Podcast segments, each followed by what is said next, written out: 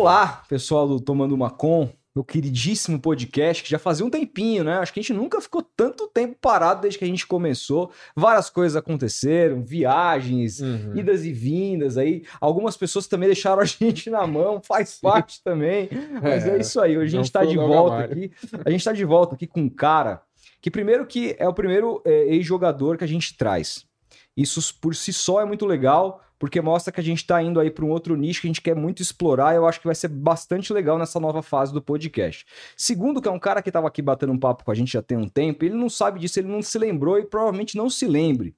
Mas em 2010, eu tô falando de 13 anos atrás, eu trabalhava no Albert Einstein.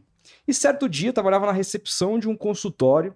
Certo dia, era um dia de semana, não vou me lembrar, um dia que tava vazio assim um andar. Eu trabalhava na recepção desse andar e tinha vários consultórios. Eis que esse senhor que está aqui comigo chegou lá, sentou na mesa. Não lembro se ele foi passar em alguma consulta, se se ele foi acompanhar alguém, mas eu lembro que a gente ficou uma meia hora para mais batendo papo de futebol. E se tem uma coisa que me traumatizou naquela época de Albert Einstein, de atendimento ao público, e um público AB, é que, meu, era difícil você bater papo legal com as pessoas que geralmente te olhavam de cima para baixo. E o Zé, sendo uma pessoa, um ídolo, pô, de uma torcida que é uma das maiores do Brasil, uma das maiores do mundo, um cara com passagem por seleção brasileira, carreira na Europa, foi de uma humildade absurda. A gente trocou uma super ideia e aquilo me marcou muito até hoje. Hoje eu abri a porta da minha casa para ele. Seja muito bem-vindo, Zé Elias. Palmas. Ah, Bela abertura, hein? Tô Bela aqui. abertura. E ele guardou, né? Ele ficou Guardou, é, é, bom de cara. segredo, hein? Ah, sou bom, cara. Se fosse contar ser. isso pra minha Como sogra, aqui já- no, no, todo mundo já tá resenha, sabendo. né? Antes ele não falou nada. Ah, não, mas, certo. Poxa, é um prazer, assim. prazer estar aqui. É uma é sempre bom, né, poder participar. É legal isso daí, né? Eu acho que o, o mais importante é quando as pessoas falam assim, né? Ah, você precisa voltar às suas origens, né? Ah, volta pro bairro onde você nasceu. Eu até respeito e entendo essa é, esse pensamento, mas a nossa origem é a educação que a gente recebe dos pais, né? Porque ali você vai levar em qualquer lugar. É E eu, graças a Deus, eu consegui, eu recebi uma boa, boa educação do meu pai. Tem uma frase, né, já que você não esquece, eu nunca esqueço uma frase do meu avô. Meu avô falava o seguinte: você não é mais do que ninguém, ninguém é mais do que você, somos todos iguais. Trate a todos com, mesma, com a mesma educação, com o mesmo respeito, que é isso que você vai receber. Então, onde eu vou, eu, eu, eu, me, eu sou igual a todo mundo, não tem diferença. Não é porque eu fui um jogador de futebol ou porque hoje eu trabalho na ESPN que eu tenho que olhar de cima para baixo para as pessoas. Até porque quando eu morrer, eu vou para o mesmo lugar que todas elas. Né? É. Então as pessoas às vezes pensam de formas diferentes em relação a- ao poder que muitas vezes a fama, dinheiro, tudo isso que envolve, né? Uhum. O mundo às vezes de celebridade, essas coisas todas, acabam perdendo um pouquinho a, a noção do que é realmente a vida. E... Mas eu, graças a Deus, procuro viver o mais simples possível, porque isso que é, para mim, é minha vida. É isso, Boa. cara. Muito legal te receber. Vamos bater um super papo, mas antes a gente precisa falar que, bom, tá rolando e essa semana tem uma rodada mega importante de Copa do Brasil. E com a Copa do Brasil vem aí os vários palpites que as pessoas gostam de dar, né? A Importante. gente tem visto aí, ah, inclusive é muito importante falar sobre isso, porque a gente tem visto um momento muito complicado do futebol brasileiro com relação a apostas esportivas, e é muito importante falar que as empresas de apostas hoje são vítimas. Elas estão participando das investigações Sim. porque elas estão sendo lesadas por um grupo de pessoas que Totalmente mal intencionado. totalmente mal intencionado que veio para atrapalhar.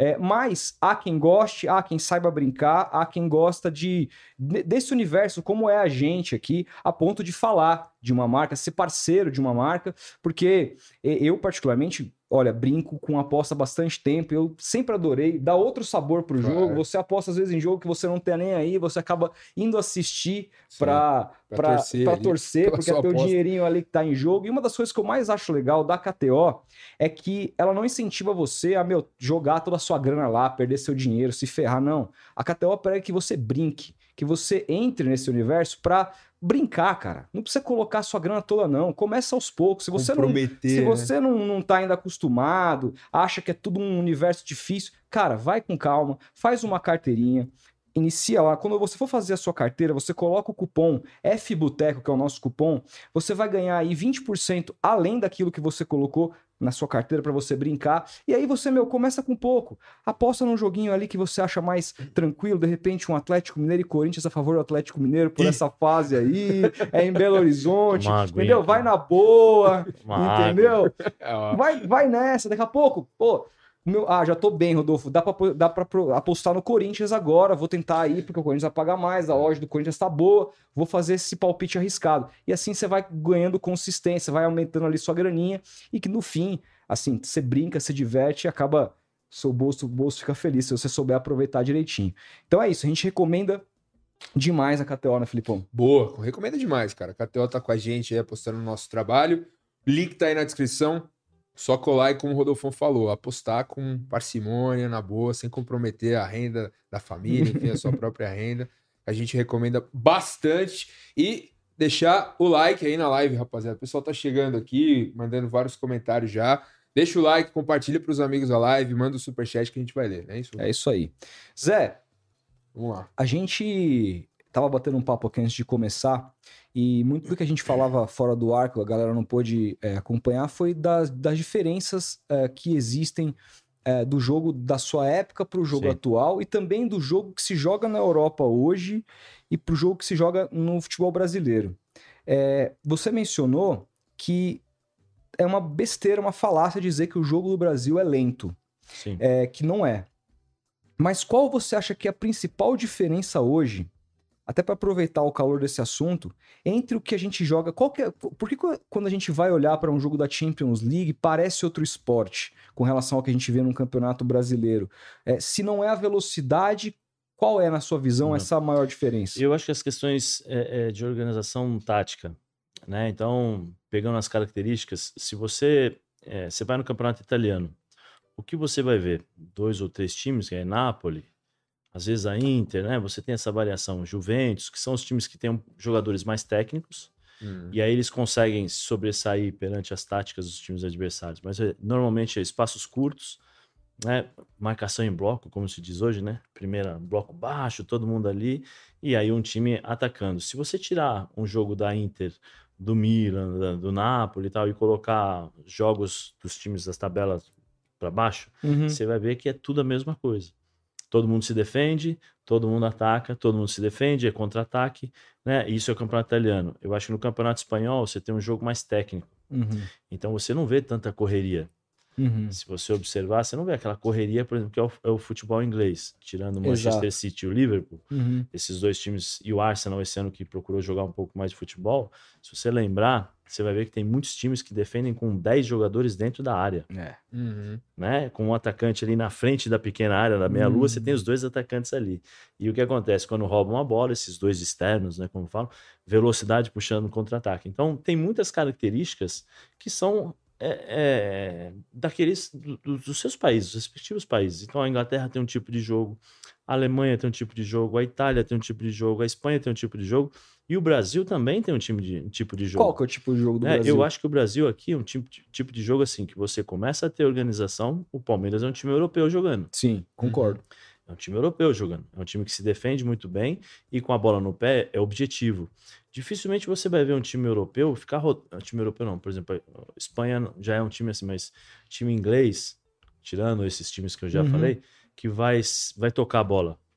Os times europeus, eles normalmente eles são mais objetivos que os times brasileiros. Então a velocidade que eles executam o final da jogada é muito rápida. Uhum. Então dá a impressão que você que é, é- é bem mais rápido do que o Brasil. Não é, às vezes não é. Às vezes a objetividade, a, a velocidade de definição deles é maior do que a nossa. Mas o Brasil tem uma coisa que às vezes esses times não têm, é as questões técnicas.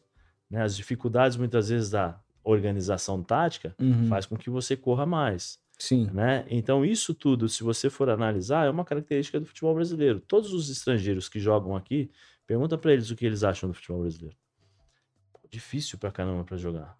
E, outra, Uhum. e a dificuldade que você tem é, você joga em- aqui em São Paulo, Corinthians, depois você vai jogar contra o Inter, é uma outra escola de futebol, depois Sim. você vai jogar contra o Flamengo no Rio, depois você vai jogar contra o Fortaleza no Rio, veloc... é, logística diferente, é, Clima. clima diferente, escolas diferentes Uhum. escolas diferentes, porque você tem várias ideias dentro de um campeonato. Uhum. Nos campeonatos europeus, muitas vezes você tem os mesmos times jogando nos mesmos sistemas de jogo, da mesma forma de jogo. né? Então você acaba tendo isso. Eu acho que basicamente a grande diferença que eu vejo é a velocidade de execução dos times europeus. Mas dizer que o futebol brasileiro, por conta dessa diferença, é lento, Uhum. aí eu já não, não concordo. Porque Entendi. uma coisa é você olhar, outra coisa é você jogar. O Felipe estava aqui e estava falando, fui repórter. É. Eu vi, pô, a velocidade de. É, é diferente, Sim. né? Muito, velho. Muito diferente. Na televisão, muitas vezes, você pega só quadros. Uhum. Uhum. Então, isso te condiciona a determinadas coisas. Quem é que. Eu acho que as pessoas que estiverem nos assistindo, ou quem já assistiu um jogo em loco, sabe que é totalmente diferente no- do que Da na televisão. Sem dúvida. Tanto que os 45 minutos parece que tem 10. Sim, 15, se o é. jogo foi bom. Né? É. Se você assistir o jogo hoje do Fluminense, você fala, pô, acabou o jogo já? Hum, é. É. Entendeu? Porque o jogo é bom. Então tem muitas coisas que são características. Aí não dá pra você é, falar que ah, o jogo é lento, o jogo é. Não, acho que são características diferentes e você tem que respeitar. Se você pegar um, um estrangeiro e colocar aqui num time arrumado, ele não vai ter dificuldade. Agora, põe um estrangeiro num time bagunçado. Como o brasileiro, quando vai pra lá, se não pega um time Uhum. arrumado, Ajeitado. ele tem dificuldades, porque ele vai ter que se adaptar à velocidade do jogo, às características. Lá você tem dois toques, três toques no máximo. E ta- taticamente você tem que pensar muito mais. Você tem que chegar lá pronto.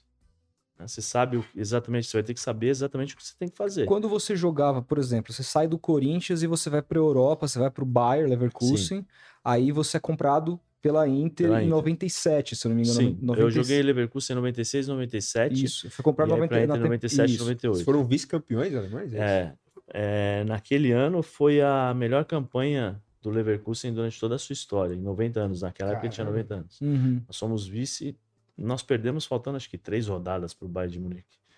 Caraca. É, nós tivemos, E ganhamos o Bayern de você 5 a foi, eu 2 acho que a Leverkusen. terceira contratação mais cara da Inter de Milão naquela janela, se eu não me engano. Foi uma da. veio o Rapaz, Recoba junto com você, Ronaldo. o Ronaldo, é, enfim. Mas eu, assim, eu quando cheguei, eu era uma aposta. Uhum. Porque eu, normalmente o que os times grandes fazem? Eles garimpam os jogadores que têm destaque nos clubes, nos outros clubes, nas outras Uhum. ligas, com uma idade. Eu tinha 19 anos. Sim. né? então, pô, peraí, jogou bem no campeonato alemão. É, um- nós fomos, o time foi muito bem no Leverkusen.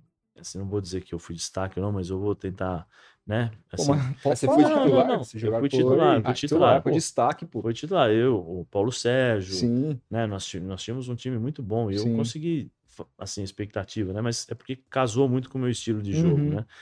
Então a Inter pega e olha, pô, esse cara aqui, mas eles já estavam me observando na Olimpíada de 96. Sim. Eles já estavam me observando, aí eles esperaram eu, eu jogar no, no Leverkusen, porque quando eu cheguei na Olimpíada, eu já tinha sido vendido. E eu nem sabia. Eu cheguei, fiquei uma semana em casa, porque a Olimpíada teve três meses de preparação. Quando eu voltei, né, para treinar, porque o Corinthians tinha ido fazer pré-temporada, porque ia começar o Campeonato Brasileiro. Uhum. Na viagem para encontrar o Corinthians, o diretor falou: Ó, você já tá vendido. Eu falei: Como assim? "Não, já tá vendido pro Leverkusen. Eu falei: Tá bom, mas vocês não me avisaram? Porque assim, vocês me vendem, eu tava Commodity, sabendo. né?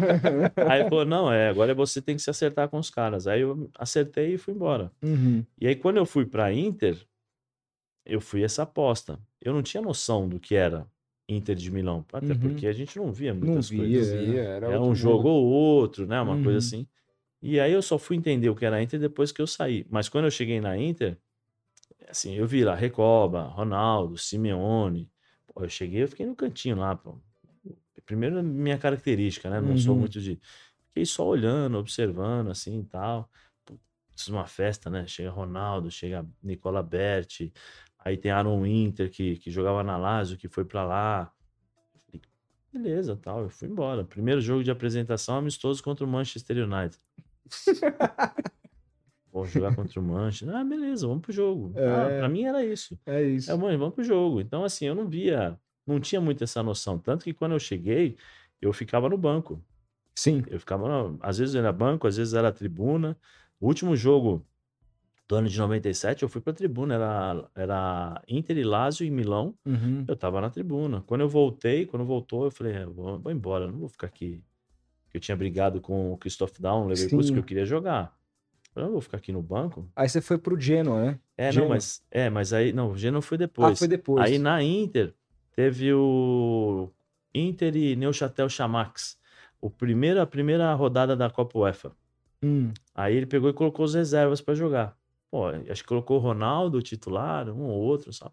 Aí eu entrei, falei, ah, agora vamos pro jogo, né? Aí eu dei um passe pro Ronaldo, o Ronaldo fez o gol e eu fiz o segundo gol.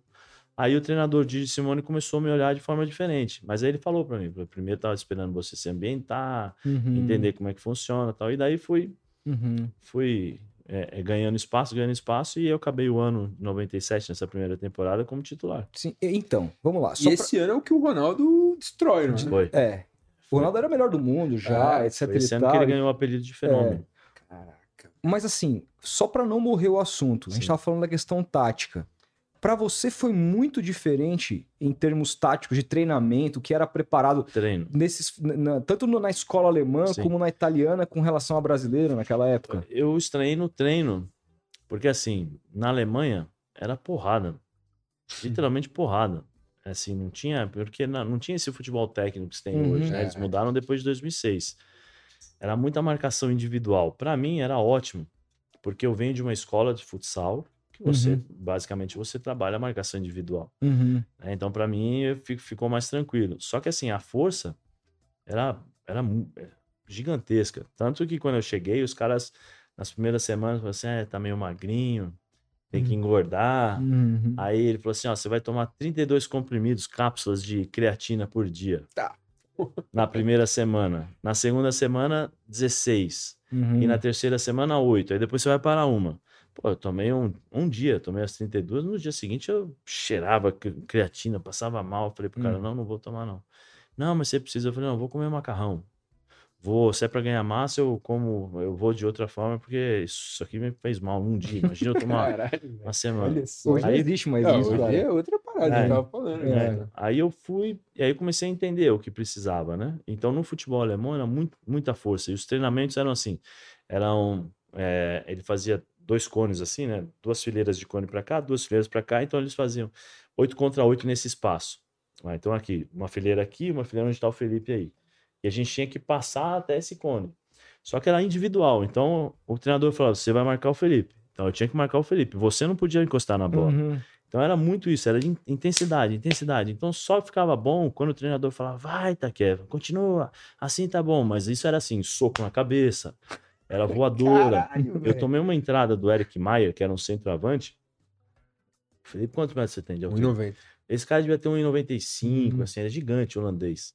Pô, a primeira bola, assim, no primeiro treino, porque os caras começam a te testar, né? Pra ver como você vai reagir. Se você não reagir, os caras cagam em cima de você, né? Caralho, velho. Eu peguei, tô treinando assim, pô, o cara me deu um carrinho por trás. Puta, eu já caí no chão, falei, filho da puta, meu, quebrou minha perna. Aí eu olhei assim, tava só aquela rabiscada assim, sabe? Sei. Eu falei pro Paulo, né, Paulo Sérgio, falei, Paulo, porra é essa aqui, meu?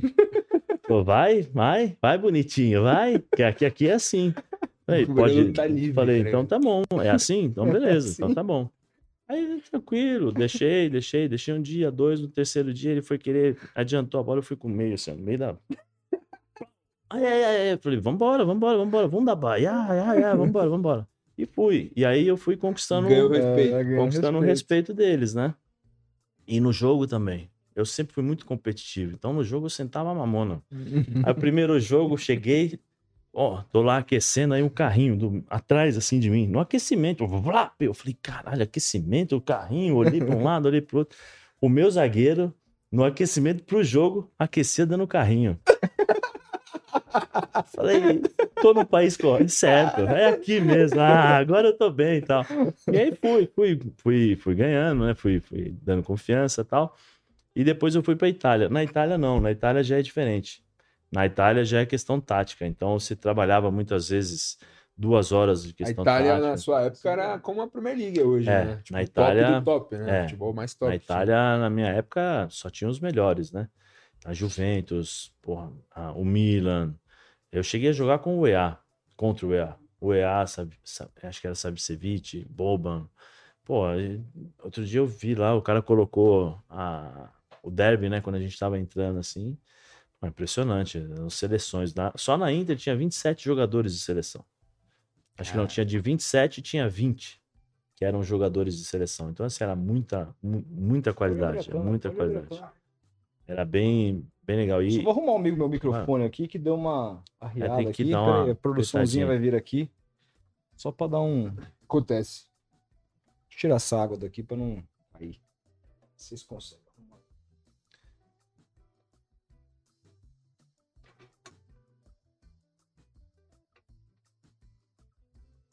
Pode forçar, mano.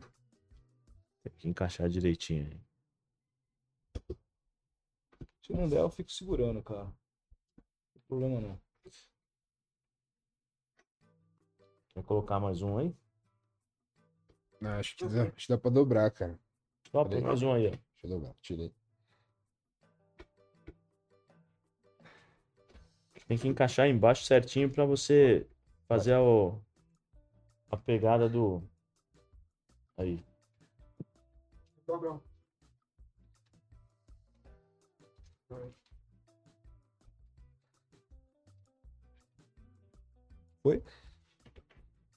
Agora vai.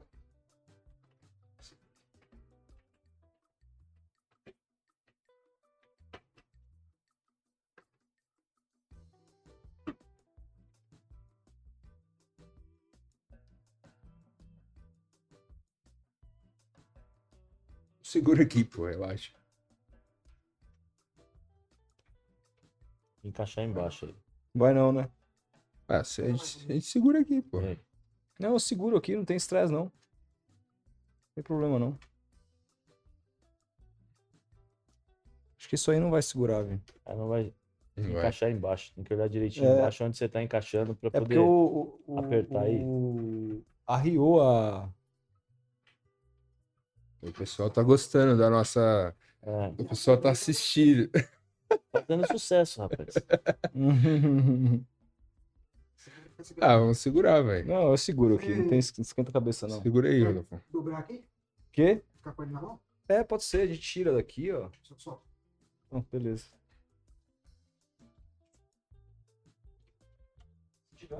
Você quer que eu tire aqui? Mas aí Você fica com- só com ele na mão? Pode ser.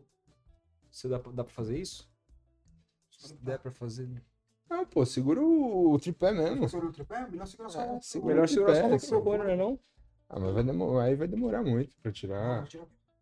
Ó, esse aqui. Olha esse aqui. Problemas do ao vivo, né? Faz parte. Faz parte.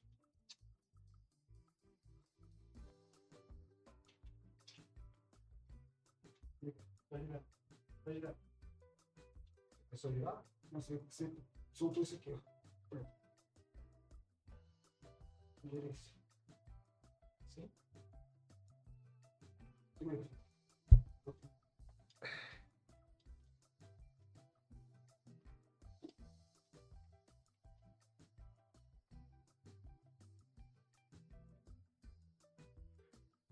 Tomar um intervalo aqui. aí. Não. Agora tem que tirar o cabo daqui, ó.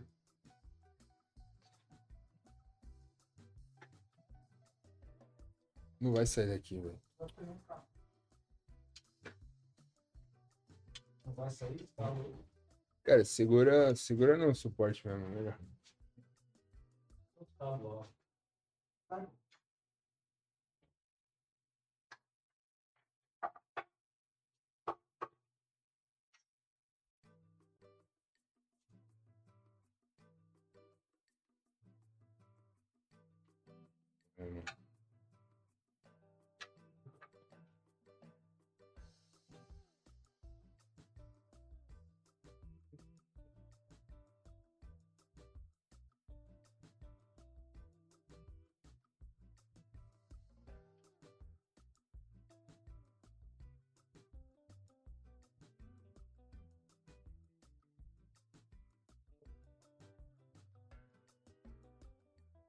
Oi. Só encaixar. Deixa eu Vou aqui. fazer igual as antigas. É. Segurando aqui o microfone, não tem problema não. Tem erro. Ah, tem um, tem, um- Tem uns podcasts que estão assim, velho. Agora segura o microfone. Então, que a gente tava falando da Itália, né? Então, e aí quando eu saí da Alemanha, eu fui pra Itália. A audiência Itália, não, não. caiu, hein? Subiu. É, na Itália não, na Itália é questão tática. Você tem que saber se posicionar, fazer diagonal, fechar os espaços, fechar a linha de passe, é, as, as linhas, né? Que você tem que ajustar as linhas de marcação. É muito, muito mais pensativo, né? Não é uma coisa mais intuitiva de jogo, de você pega, dribla, olha o espaço tal. Não, já era uma coisa mais tática. Aí você tinha que segurar um pouquinho mais nesse sentido. Tinha que pensar um pouco mais nesse sentido. Aí eu saí daí, aí eu joguei dois anos na Inter, um ano no Bolonha, depois eu fui para fui para o Olympiacos. No Olympiacos é muito próximo daquilo que a gente jogava aqui no Brasil, que aí é você se posiciona melhor, né, se posiciona bem, eu já estava com uma certa experiência e aí joga joga um pouco mais bola. Porque não tem tanta aquela competição que existia entre a- o nível né, de todas as equipes. Normalmente é Olympiacos, AEK, na minha época era Olympiacos, AEK, PAOK e o Ares ou Iraclis, Thessaloniki, que eram os times que conseguiam, de certa forma, criar uma certa dificuldade pra gente, o Panathinaikos. O resto, assim, era 5, 6, 4, porque o nosso time era muito bom. Depois eu saio do, do Olympiacos eu volto pra Itália, pro Gênova. Só que eu já estava estourado da pubalgia, eu tive pubalgia. E aí, quando eu voltei pro Gênova, joguei seis meses, depois tive que voltar pro Brasil para operar. Aí só voltei para poder mostrar pro mundo que estava bem, que estava tudo bem e tal. E aí eu volto pro Brasil, aí eu volto em 2004, volto pro Santos. A culpa fechou, né? Fechou aí, fechei com, com o Santos, aí fui campeão brasileiro, né? Com, com o time, time voando, time fantástico. O goleiro era Mauro. Mauro, aí tinha PC na lateral, Ávalos, Léo, Léo né? É, Léo, Leonardo. é, Leonardo, Leonardo e Léo. É. Aí eu era reserva, Fabinho, né? Era Preto Fabinho, Casagrande, Preto Casagrande, Ricardinho, Elano. é, Elano, David e Robinho, Robinho. David. Era um time, Caraca, a linha de frente era foda. é, voava, era um time realmente Esse muito foi bom. o time que rivalizou com o Atlético Paranaense, né? Foi, Foi. 2004 foi. O Atlético perdeu, acho que pro Vasco, em São Januário, e nós ganhamos o São Caetano em São Caetano. E aí nós passamos o, o Vasco aí, não tinha como... eh, Passamos o Atlético Paranaense, aí não tinha como pegar depois, porque o time jogava muito bem. Tem várias coisas que eu queria falar desse ano, mas para seguir a ordem cronológica da coisa, é, como é que foi para você treinar com pra, aquele que para muitos é um dos maiores jogadores da história? E, e é, muita gente fala, né? Eu já vi declarações do próprio Zidane, que jogou com o Ronaldo, Sim. falando que assim, ah, vocês acham que o Ronaldo é realmente muito bom e tal, mas é porque vocês não viram o homem treinar. treinos. É. O que, que eram os É treinos do coisa de Ronaldo? outro mundo, é ET. O cara é um ET, sério. É assim, é, é fora do, do comum. Porque ele tinha a técnica, que era uma técnica assim absurda. A velocidade de raciocínio e execução. Então ele pensava uma coisa, você tentava adivinhar. Ele já tinha 55 mil opções para mudar o que ele tinha na cabeça. Tem um lance, se vocês procurarem, vocês vão ver é, Ronaldo, é, Inter e Schalke 04, que ele pega, é um drible de salão aquilo lá, Uhum. quem jogou salão sabe. Ele pega, joga para lá, puxa para cá, dá um tapinha aqui, em dois minutos ele dá cinco, seis dribles em dois caras e os caras não acham, por causa da velocidade. Pô, no treino, a gente fazia, na Itália se fazia, é, acho que agora deve fazer também, é, chama partitela. Partitela são campos reduzidos. Uhum. Pô, quando eu olhava assim, ele já tava chutando. Dava uma chegada nele? Não, não dava. Não. Não chegava, a gente não conseguia chegar. Primeiro porque ele é muito forte. Uhum. E ele era muito rápido.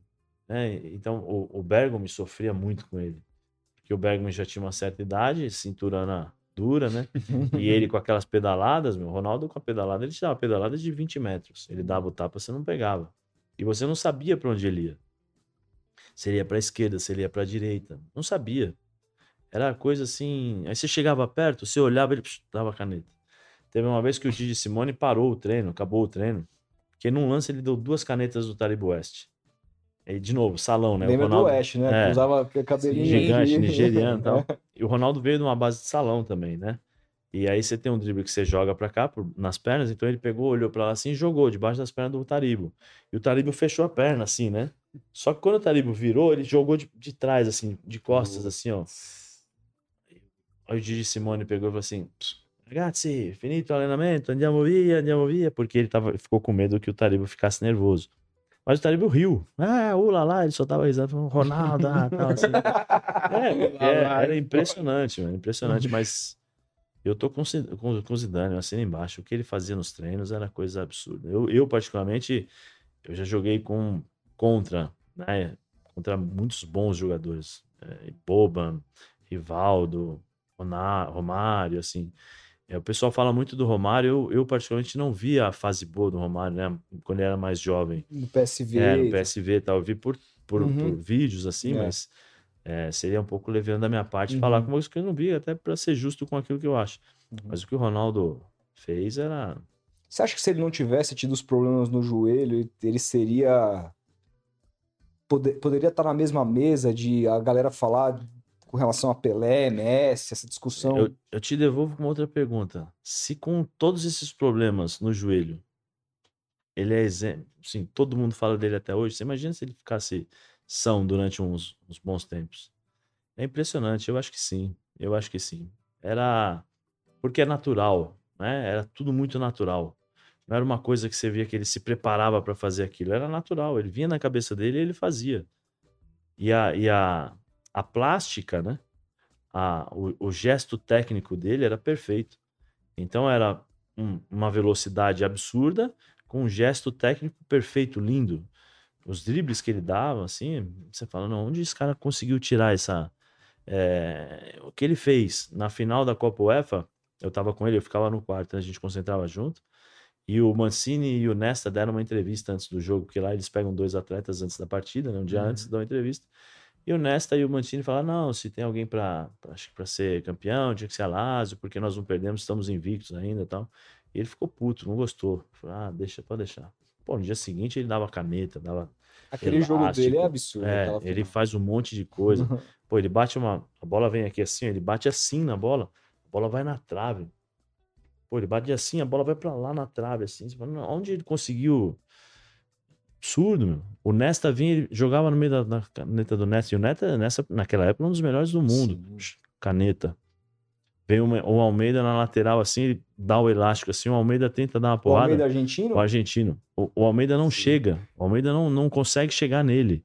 E assim, absurdo. Absurdo. E o cara mais difícil que você marcou na O Europa? que eu marquei na Europa, pra mim foi o Boban. Croata. Uhum. Boban e o. E o Verón.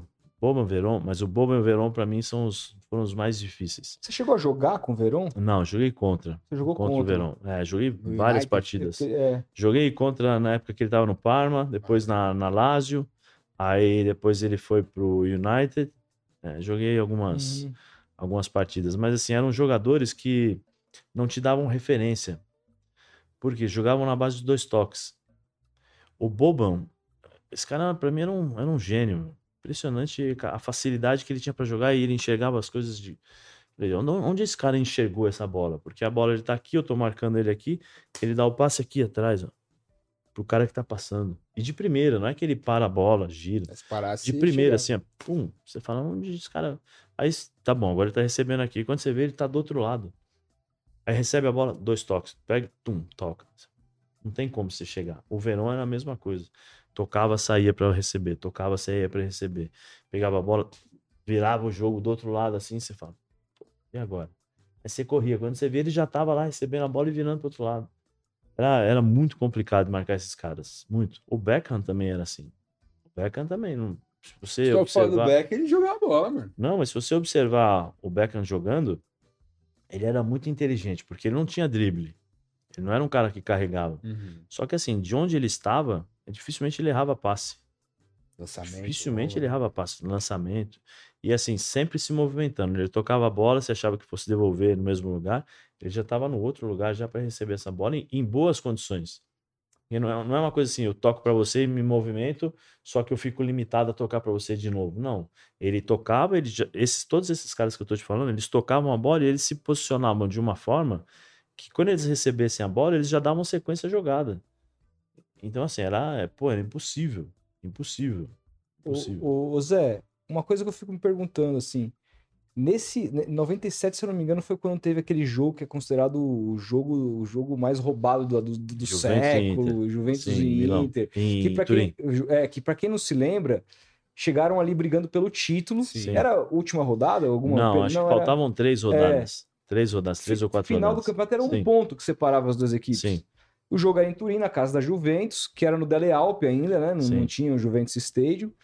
E ah, dos dois times super estrelados, há um pênalti claro em cima do Ronaldo, que o juiz não marca. E no mesmo lance, a bola No corre, corre, mesmo corre, corre. lance. O mesmo tipo de lance, ele dá Ele pênalti dá no o pênalti pro, que depois o goleiro até pega, o mas a Paioca moral do pega. time foi pro É, escambau. já tinha acabado, né? Já É. o nervoso ali foi. Então, e aí? A Assim, Juventus. Primeiro que eu, que- eu Juventus. queria que você contasse um pouquinho sua visão desse dia, mas Foi expulso nesse dia. Então, por causa disso, porque acontece? Eu vi uma declaração esse final de semana do Renato Paiva, técnico do Bahia, criticando o Gabigol que simulou Sim. lá a porrada Uma do jogador do na Bahia, cara. na cara simulou. e tal. Você chegou E a aí- ver o lance? Vi. E, e você é expulso porque o Deschamps simula. Deschamps, técnico Sim, da França, seleção, campeão seleção, etc e tal, simula uma jogada e você vai para rua. Você entrou no segundo tempo Sim. e foi expulso. E aí, assim, no discurso do Renato Paiva, não sei, mas dá a entender que ah, tem- esses brasileiros gostam de fazer isso. Mas não é uma coisa do brasileiro. Não, é todos europeu, fazem. Todo mundo faz. Todos fazem, todos fazem. Você tem o grau, né? a a- o grau de, de encenação, mas todos fazem. Você acha que toda falta que o árbitro apita na Europa é falta? Lógico que não. acho que não. Acho que não. Todos fazem. É que é muito mais fácil você falar, né? Você está aqui, ah, não, é o brasileiro, pô, o português não faz isso? O inglês não faz isso? Lógico que faz. Né? O espanhol não faz isso? Lógico que faz. É só ver os jogos do Real Madrid, contra o Real Madrid, o que eles fazem. Ou os outros jogos também. Tem simulação? Lógico que tem. O futebol, infelizmente, existe isso dentro do futebol. Uhum. né? É, e aí não é, ah, porque é brasileiro, é porque ele tá aqui. Mas o mundo inteiro faz. Talvez se, se nós tivéssemos uma cultura diferente aqui, de uma punição, de um rigor maior, mas não dos juízes, não do, do, do, do árbitro, mas dos próprios jogadores. Pô, não faz isso, você tá sacaneando. Uhum. Não faz isso. Pô, você- hoje em dia, hoje foi um jogador meu foi expulso, amanhã pode ser o seu. Entendeu? Se tivesse esse tipo de comportamento, essa cobrança interna dos jogadores, em termos de lealdade, Uhum. eu acho que esse tipo de lance não existiria, que é a simulação de cotovelada, essas coisas que. eu- Mas não vai existir. Não enche Vai o assistir. saco, velho. Toda rodada tá comentando lá. Sempre tem a bendita da arbitragem, velho. Enche. Não enche o Enche, saco. mas tem que dar. Né, né? Faz parte, meu. Puta, Faz velho. parte. Sabe por quê? E eu, aí- eu acho assim, Felipe, eu acho que os árbitros tinham que ser mais humanos. As pessoas que, que, os, que os comandam tinham que deixá-los falar um pouco. Acaba o, acaba a- a o, o jogo, é a televisão não entrevista um jogador, escolhe uma pergunta, um lance polêmico, que nem, por exemplo, teve um jogo agora do, do Corinthians e, e São Paulo. Acaba o jogo, vem cá, que que- por que, que o senhor não deu pênalti? É, pô. Aí ele fala, não, Concordo. porque. Ou, por que, que o senhor deu falta no Caleri? Não, porque eu vi o braço. Por que, que o senhor deu pênalti? Porque eu vi o braço empurrando e tal. Ali você vê o humano, entendeu? O juiz que é humano, que ele pode ser passível de erro. Todos Claro. nós erramos. E aí nós estamos falando de velocidade de jogo, um, um árbitro apenas. Velocidade de choque, né? É. movimentação, então nem sempre o árbitro vai estar perfeito ali na jogada, nem sempre ele vai acertar, porque ele também é um ser humano, ele, ele tem frações de segundos para julgar. É, você sabe quantas decisões um jogador de futebol toma durante 90 minutos? Ah, é Eu milhares. falar que era duas mil, né? Mais assim. de duas mil. É. Mais de duas mil. O jogador de futebol está entre as 5%, 5% da população mais inteligente do mundo. Né? Isso faz parte do estudo que eu estou fazendo. Ah, né? Legal. Então, assim, você, você imagina o árbitro que ele tem que estar atento a tudo, ao mesmo ele tem que, em frações de segundos, tomar uma decisão. Nem sempre ele vai acertar. Uhum. Mas só que ao mesmo tempo você pode humanizá-lo. Pode mostrar para as pessoas que ele é um ser humano tranquilo, que ele também é passível de erro.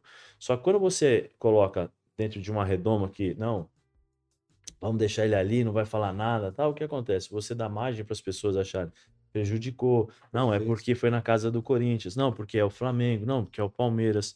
Então, assim, um pouco mais de transparência. É, eu acho que aí você pode minimizar os erros.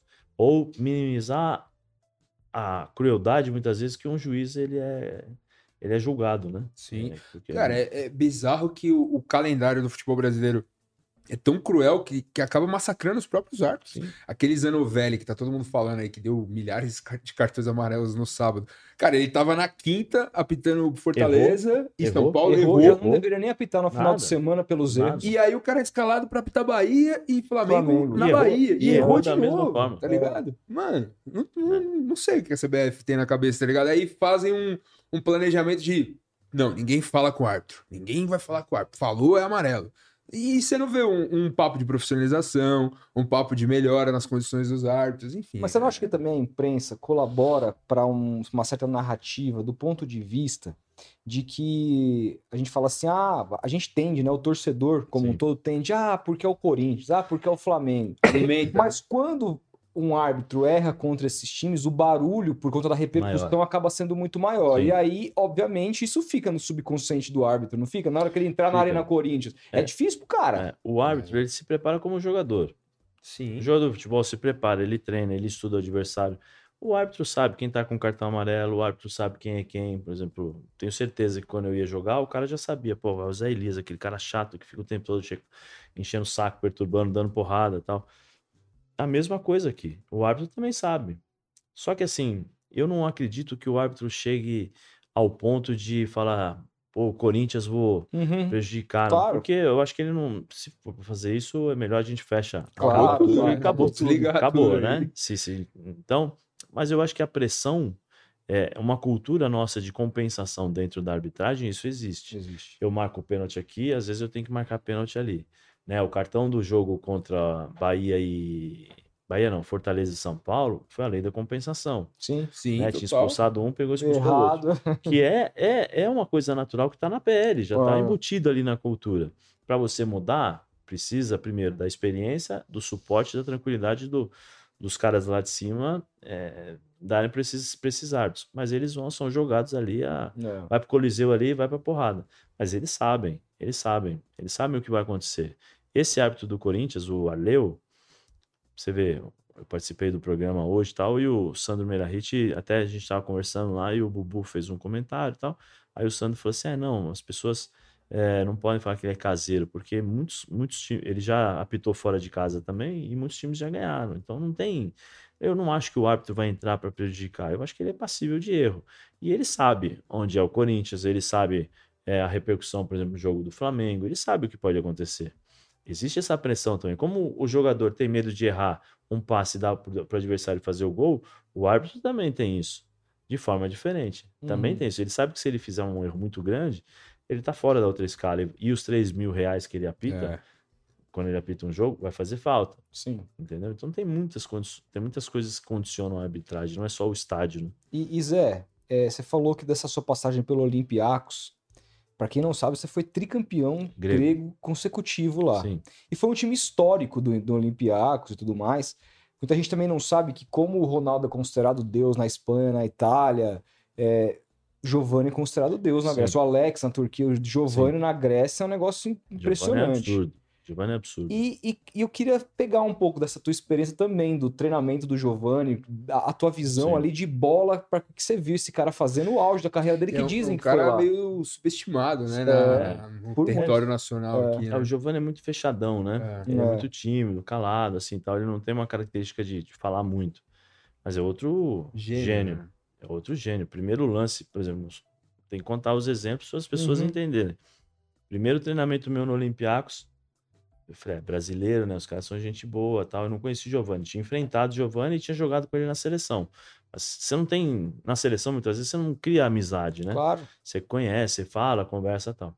Pô, primeiro lance, ele pega a bola assim no peito, ele olha pra frente assim, ameaça de chutar e dá no meio da minha perna. Putz. Ô, Giovanni, Boas-vindas, tá ligado? falei, ô, Giovanni, tô chegando agora. Pô, não faz isso. Depois eu vou dar um carrinho em você, dar uma porrada, aí vai ficar ruim. Aí ele deu risada, não, é só pra te dar uma bênção, fica tranquilo. tá? Aí... Mas era assim, era fenômeno. Todo mundo achava que ele era lento. O Giovanni era o cara mais rápido do time. Porque ele tinha muita força. Então, uma passada dele equivale a duas minhas, às vezes três minhas, porque eu não tinha a força que ele tem. E, e tecnicamente, eh, às vezes, é, assim, ter muito brasileiro no time, às vezes é perigoso. Porque a gente fica fazendo palhaçada, né? Uhum. durante o jogo. Chega um determinado momento da sua carreira que você, conhe- você já con- consegue controlar os sentimentos, você consegue entender como é o jogo, o que precisa tal. E teve um jogo, vocês podem buscar aí na internet, Ira, é, Olympiacos e Heraclis. Foi Copa Grega, foi 5 a 3 ou 5 a 4 pra gente. Eu faço um gol bonito, mas o Giovani começa o jogo. Assim, começa o jogo e ele fala assim pra mim, depois de 5 minutos: Zé, me dá a bola aqui que eu vou fazer o gol do meio campo. E a gente chama ele de joga, né? Eu joga, para de palhaçada. Pô, isso aqui é final, para de palhaçada. Ele falou, não, dá mim, dá. O goleiro tá adiantado. Cinco minutos de jogo, ele já tinha visto que o goleiro tava adiantado. Falei, joga, para de brincadeira. Ele Falou, dá bola, pô, dá bola. Aí eu dava a bola pra ele, ele olhava assim, os caras. E ele só assim, ele pegava caneta. Puta, o que ele dava de caneta lá é impressionante. Aí teve um lance segundo tempo, entreguei pra ele assim, ele olhou e. Gol. Ativo. Gol. Aí eu falei, puta, abracei e tal. Ele falou assim: jogador, dá em mim aqui, jogador, pode dar. falei, não, então tá bom, joga. Mas assim, era fenômeno também. Era impressionante, impressionante.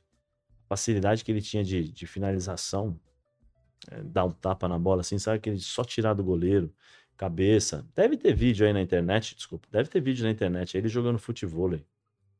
Era absurdo. Cara, jogando Master É. hoje em dia, deita, pô. E ele fazia isso no jogo. É. A facilidade que ele brinca com, com a gente, assim, vai, vai brincar com você aqui, fazia no jogo. Não, não, não é possível.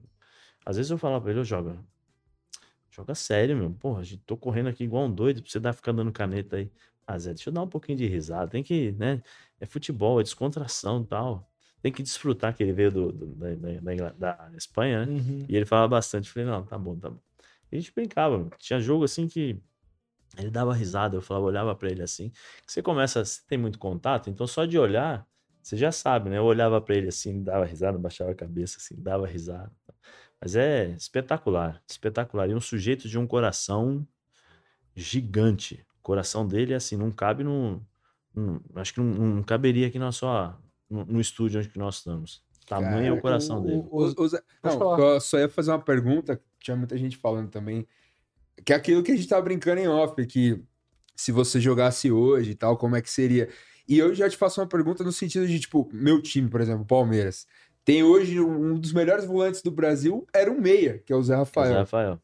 Hoje, se você jogasse, você acha que com a tecnologia, com tudo que tem hoje diferente da sua época, você acha que você mudaria de posição pela sua categoria? Modéstia, modéstia à parte, eu acho que eu jogaria, eu era um dos, dos fortes candidatos à seleção. Eu lembro muito, eu me parecia, eu tinha capacidade física muito igual a do Danilo, que jogava no Palmeiras. Eu era moleque, então eu conseguia, eu corria muito. Meu tempo de, de preparação física, de tempo de resistência na época que a gente fazia, era tempo de maratonista.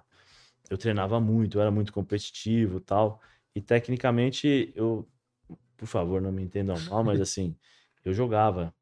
né? Eu jogava, porque eu tinha do salão, então eu enxergava o campo todo, fazia virada de jogo. É, esses passes que hoje as pessoas, pô, cadê o- a virada de jogo tal? Eu, eu fazia isso fácil, para mim era fácil. É, tem um jogo Brasil e Holanda, quer dizer, Holanda e Brasil, eu dou um passe no peito de Giovani do meio do campo, dentro da área. Né? Isso era, para nós, naquela época, era mais fácil. Hoje não, porque hoje se movimenta em espaço, espaço curto, às vezes você tem muita pressão e tal.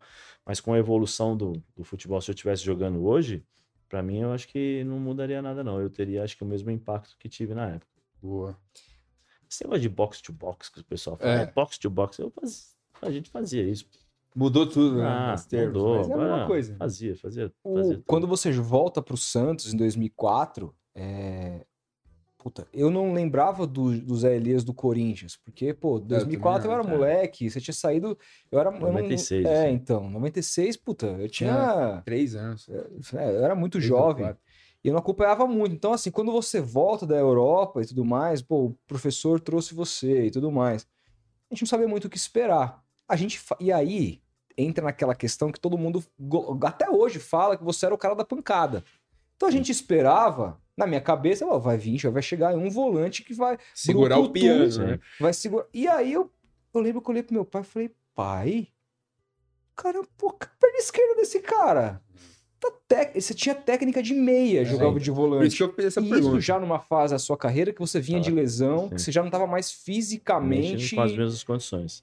Essa, esse estigma que, que existiu na sua carreira com relação a- às suas chegadas, de esse preconceito de achar que você era um volante mais, mais, Mais marcador, mais duro, isso te incomoda? Te, ah, te Não. incomodou em algum momento? Não, não. Eu nunca entrei pra machucar alguém. Eu sempre fui duro, diferente. Duro pra machucar, ser desleal. É, mas assim, o mais importante pra mim, eu aprendi é o seguinte: é o que eu, que eu deitava na cama e dormia. Uhum. Entendeu? Para mim, o mais importante é isso. Eu ia lá fazia o meu trabalho. Eu peguei uma, uma- essa fama de, de violento, essas coisas no Campeonato Paulista de 94. Ali quase acabou minha carreira. Porque eu comecei a jogar 93, o Mário Sérgio. Joguei bem pra caramba tal. Fiquei aí em 94 entre o Carlos Alberto Silva. O Carlos Alberto Silva, o nosso time era um time. Pô, tinha. O Branco não sei se tinha voltado ainda, acho que não. Mas o nosso time era- tinha limitações assim, e eu corria pra caramba. E ele falava: Meu volante tem que chegar, tem que chegar, tem que Carlos chegar. Alberto Silva histórico. É, né? tem que chegar, tem que chegar, tem que chegar. Você imagina. Eu tinha rejeitado o PSV e o Sevilha. E aí eles trouxeram o Moacir pra jogar. O Moacir tinha feito o 93 ótimo, Campeonato Paulista e tal. Aí ele falou: tem que jogar, tem que ser forte, tem que chegar e tal. Meu moleque de 17 anos, que você vê uma, competi- uma competição com um cara que já era é, maduro, que já tinha uma história. Pô, eu atropelava. Passava por cima mesmo. Mas eu tomei muitos cartões por reclamação. Então, colava isso, entendeu? É muito Uhum. mais fácil tomar cartão, ver- Uhum. né? Mas aí ficou. Em 94, quando acaba o Campeonato Paulista, eu, os caras me taxaram como jogador violento, jogador isso, jogador maldoso, tem que ser mandado embora, o caramba tal. Entre o Jair Pereira. Eu sempre conto essa história porque o Mas Jair. você chegou a dar alguma entrada que marcou? Não, Não? não. Foi só Ó, uma... uma entrada que eu lembro, mas você- é, no lance assim parece ser feio, mas eu tiro a força. Eu não chego pra acertar, porque se eu Uhum. quisesse eu acertaria. É um Ocas, é um, um jogador do Pauk, que nós estávamos jogando Olympiacos e Pauk, ele tava falando pra caramba, mas falando, Uhum. driblava, ele é bom jogador, então driblava, saía tirando sarro. Tanto que ele tomou umas porradas do Carembê no mesmo jogo. Uhum. O Carembê pegou ele assim e batia nele assim. Carembê que fazia a dupla de volância Era, com eu, você. eu, eu e o Carembê. É. Foi a única entrada que eu falo, eu olho assim e falo, nossa, meu Deus do céu, o que que eu fiz? Assim, de, de- de plasticamente ser violento, mas eu tiro o pé, eu não, não acerto. O resto não, acho que foram entradas duras, foram mesmo. É, eu, fui, eu tive... Quantas expulsões você acha que eu tive na carreira? Ah, se eu chutar... Menos de 10. Tive seis. Eu Nossa, joguei- eu, eu chutaria mais. Tive seis. Ah, eu imaginei, velho. Tive É seis. muito pouco. Em 16 anos de, de profissional. E duas por reclamação tal. Só que assim, se você olhar os lances que eu fui expulso aqui no Brasil, Juninho e Denilson. São dois jogadores rápidos, leves. Juninho Paulista? Juninho Paulista e Denilson. rápido. Muito rápido. Então o Juninho dominou a bola, eu fui chegar pra chutar, ele tirou. Chutei Juninho. Eu chegava Uhum. forte, expulso. Denilson a mesma coisa. Denilson com aquela, né, pedalava, pedalava, pedalava, ele pedalou, adiantou a bola, eu vim pra dividir, ele pegou, deu só um toquezinho. Acertei. Putz. Entendeu? Mas não é que eu entrei pra machucar, pra... Sim, eu fui pra dividir a bola e os claro. caras tiraram. É. Acontece. Então eu tinha esse daí. Aí o Jair Pereira entra em 94. Primeiro treino, ele pega 10 bolas e fala assim: garoto, ó, vai chutar aqui, vem cá, bate assim, ó. Ah, ah, que ele gostava, né, de fazer isso. Ah, ah. Aí batia as 10 bolas, aí ele tinha uma bola na mão e pôs na marca do pênalti. Eu vim, pau, a bola subiu. Ele falou: garoto, deixa eu te falar uma coisa. Você é bom jogador, você é ótimo jogador. Só que você precisa só jogar bola. Aqui não é força, aqui é jeito. Vamos lá, vou. E aí todo dia, todo dia ele pegava um pouquinho, conversava comigo, falava, fazia e tal. Acabou, acabou o Campeonato Brasileiro, 94. Foi eleito o melhor volante. Eu quebrei o recorde do Mauro Galvão. Mauro Galvão ganhou esse prêmio em 70, não sei se é 77, 78, quando o Inter foi campeão. Ele ganhou com 18 anos. Outro jogador que só foi ganhar esse título fui eu em 94. Você vê o tempo que ficou tal. Então, mas só que aí as pessoas não, não, não falam, porque a gente já fica Uhum. rotulado. né? E eu só fui entender isso depois das coisas que eu fiz, cheguei a fazer no futebol, depois que eu parei de jogar. Porque as pessoas vieram me contar. O, o professor Celso Zelt veio falar para mim: Você sabia que você foi o segundo jogador mais jovem a ganhar bola de prata? O primeiro foi o Mauro Galvão em 70 e pouco, e o segundo foi você em 94. Então, são, são coisas assim legais. E aí mudou um pouquinho. Mas o mais importante para mim, o que me ajudava muito, é que os jogadores falavam para mim: Você joga Pô, joga pra caramba, você é difícil porque você marca e você joga, a gente tem que se preocupar com você e tal. Então isso pra mim era o mais, era o, era gasolina, vai, pra mim, entendeu? De continuar jogando do jeito que eu Quem, tava. quem falou sobre essa questão de ser maldoso foi o Fagner, né? Falou ontem, Você acha não que me o engano. Fagner é acha maldoso? que ele é maldoso? Eu acho que ele não. Eu, eu acho que em determinados lances ele passa. Passa. Passa, passa, passa. é, ele vai, ele vai muito forte e, e vai para um lance para quebrar, para machucar. Tem um lance, por exemplo, que é, eu não sei em qual jogador, pô, é, não tinha necessidade nenhuma. O cara ia chutar, o cara tava de costa, ele entrou solando. Não sei, dependendo do jeito que pega, pode quebrar uma perna. Eu acho que ele é muito bom jogador, mas eu não sei o que dá na cabeça do Fagner, que em determinados momentos ele perde um pouco a, Perde a mão. perde a mão. Então, por exemplo, no jogo contra o São Paulo, ele tomou o cartão com cinco minutos. Eu falei, ele vai ser expulso. Tanto é que ele não conseguiu jogar. Uhum. Ele ficou na dele, ele não, não se expôs tanto como ele gosta, né, de sair, ficou mais posicionado. Porque ele sabe. Mas é, é- é- se eu falar para uma crítica, não sei se eu cairia como uma crítica. Sabe por quê? Porque tem coisas que você faz no jogo que você não entende. Você não sabe, você tá tão com adrenalina, tá tão forte, você tá tão ali focado naquilo que você tá fazendo, que você só vai entender o que você fez dias depois ou momentos depois. Tem uma entrada, que eu fui expulso com o Verón no Manchester United, eu tava no Olympiacos, estava perdendo de 4 a 0 Pô, chocolate, mano. chocolate, eu tava correndo errado. Tinha feito mais acho que umas duas maratonas em um tempo de jogo. 40 minutos de jogo, falei, o Verón vinha do lado esquerdo, né, do lado esquerdo, do lado direito, que ele é, ele desce Destro. para bater virada de jogo e distribuir o jogo. Na hora que ele chegar, eu dou o carrinho para bloquear. Ele percebeu que eu tinha dado o carrinho, ele chegou e antecipou. E aí eu peguei. entendeu? Só que assim, eu sempre fui muito forte na bola. Pô, nem vi. Vermelho direto. Pá. Aí o treinador veio falar comigo no dia seguinte. Você viu a entrada que você deu? Eu falei, não. Normal, pô, fui na bola. Ele tirou a bola antes. Pô, depois eu fui ver. Pô, absurdo. Não era nada daquilo que você tinha visto. Nada, tinha nada. sido. Feia, horrorosa, péssima. Falei, caralho, puta, que que eu fiz? Merda. Mas você Uhum. não vê, entendeu? Então o caso do Fagner pode ser isso. Ele tá tão assim, e ele tem esse jeito, né, de tomar uma porrada, ele vai lá e tem que dar de novo, tem que acertar tal. Eu sei porque eu fui mais ou menos assim, então eu- mais ou menos o que passa na cabeça. E aí você perde a noção do que você faz. Perde, perde totalmente. Às vezes eu acho que ele vai, vai na maldade, sim. E esse é um relato que Um eu, relato, cara. você, a gente nunca vai Jamais, poder dar. Jamais, cara. Nunca vai poder dar. Por isso que é importante também pra caramba que as empresas que às vezes são criticadas por privilegiar os ex-jogadores. Cara, esse tipo Agrega de muito. no Agrega. Não debate, tem, né? não tem, como, é que, como é que a gente vai opinar qualquer coisa a respeito disso? O cara. Porque, assim, o cara tá relatando coisas ali que ele viveu. A ele- ele fotografia faz a crítica, Ele não, dentro ameni- de ele não campo. ameniza na crítica. Tá, tá indo a mais. Mas tem coisas que vocês, garotinhos, vocês não sabem, que vocês nunca tiveram ali. Sim. É E quando, quando rola esses, essas resenhas na ESPN, sai um, um pau de vez em quando. Ah, de vez né? em quando, de vez em quando é bom, né? Não, de vez em quando. Saiu uma com o Rodrigo Bueno lá. O Bubu. falei, É. Mas é do, ali, foi do programa, meu. Acabou o programa, ele veio, pô, Zé tal. Eu falei, não, Bubu, fica tranquilo. Tem nada, a gente não tem nada, não tem Foi problema com você. Que- que- que- Foi por causa discutindo? do Rogério, né? O Rogério tinha sido expulso, tinha saído do São Paulo e ele colocou do, em relação ao, ao Dorival Júnior Uhum. e tal. que O Dorival era queridinho, aí eu não concordei e tal. Aí foi meio que uma discussão, foi mais ou menos assim.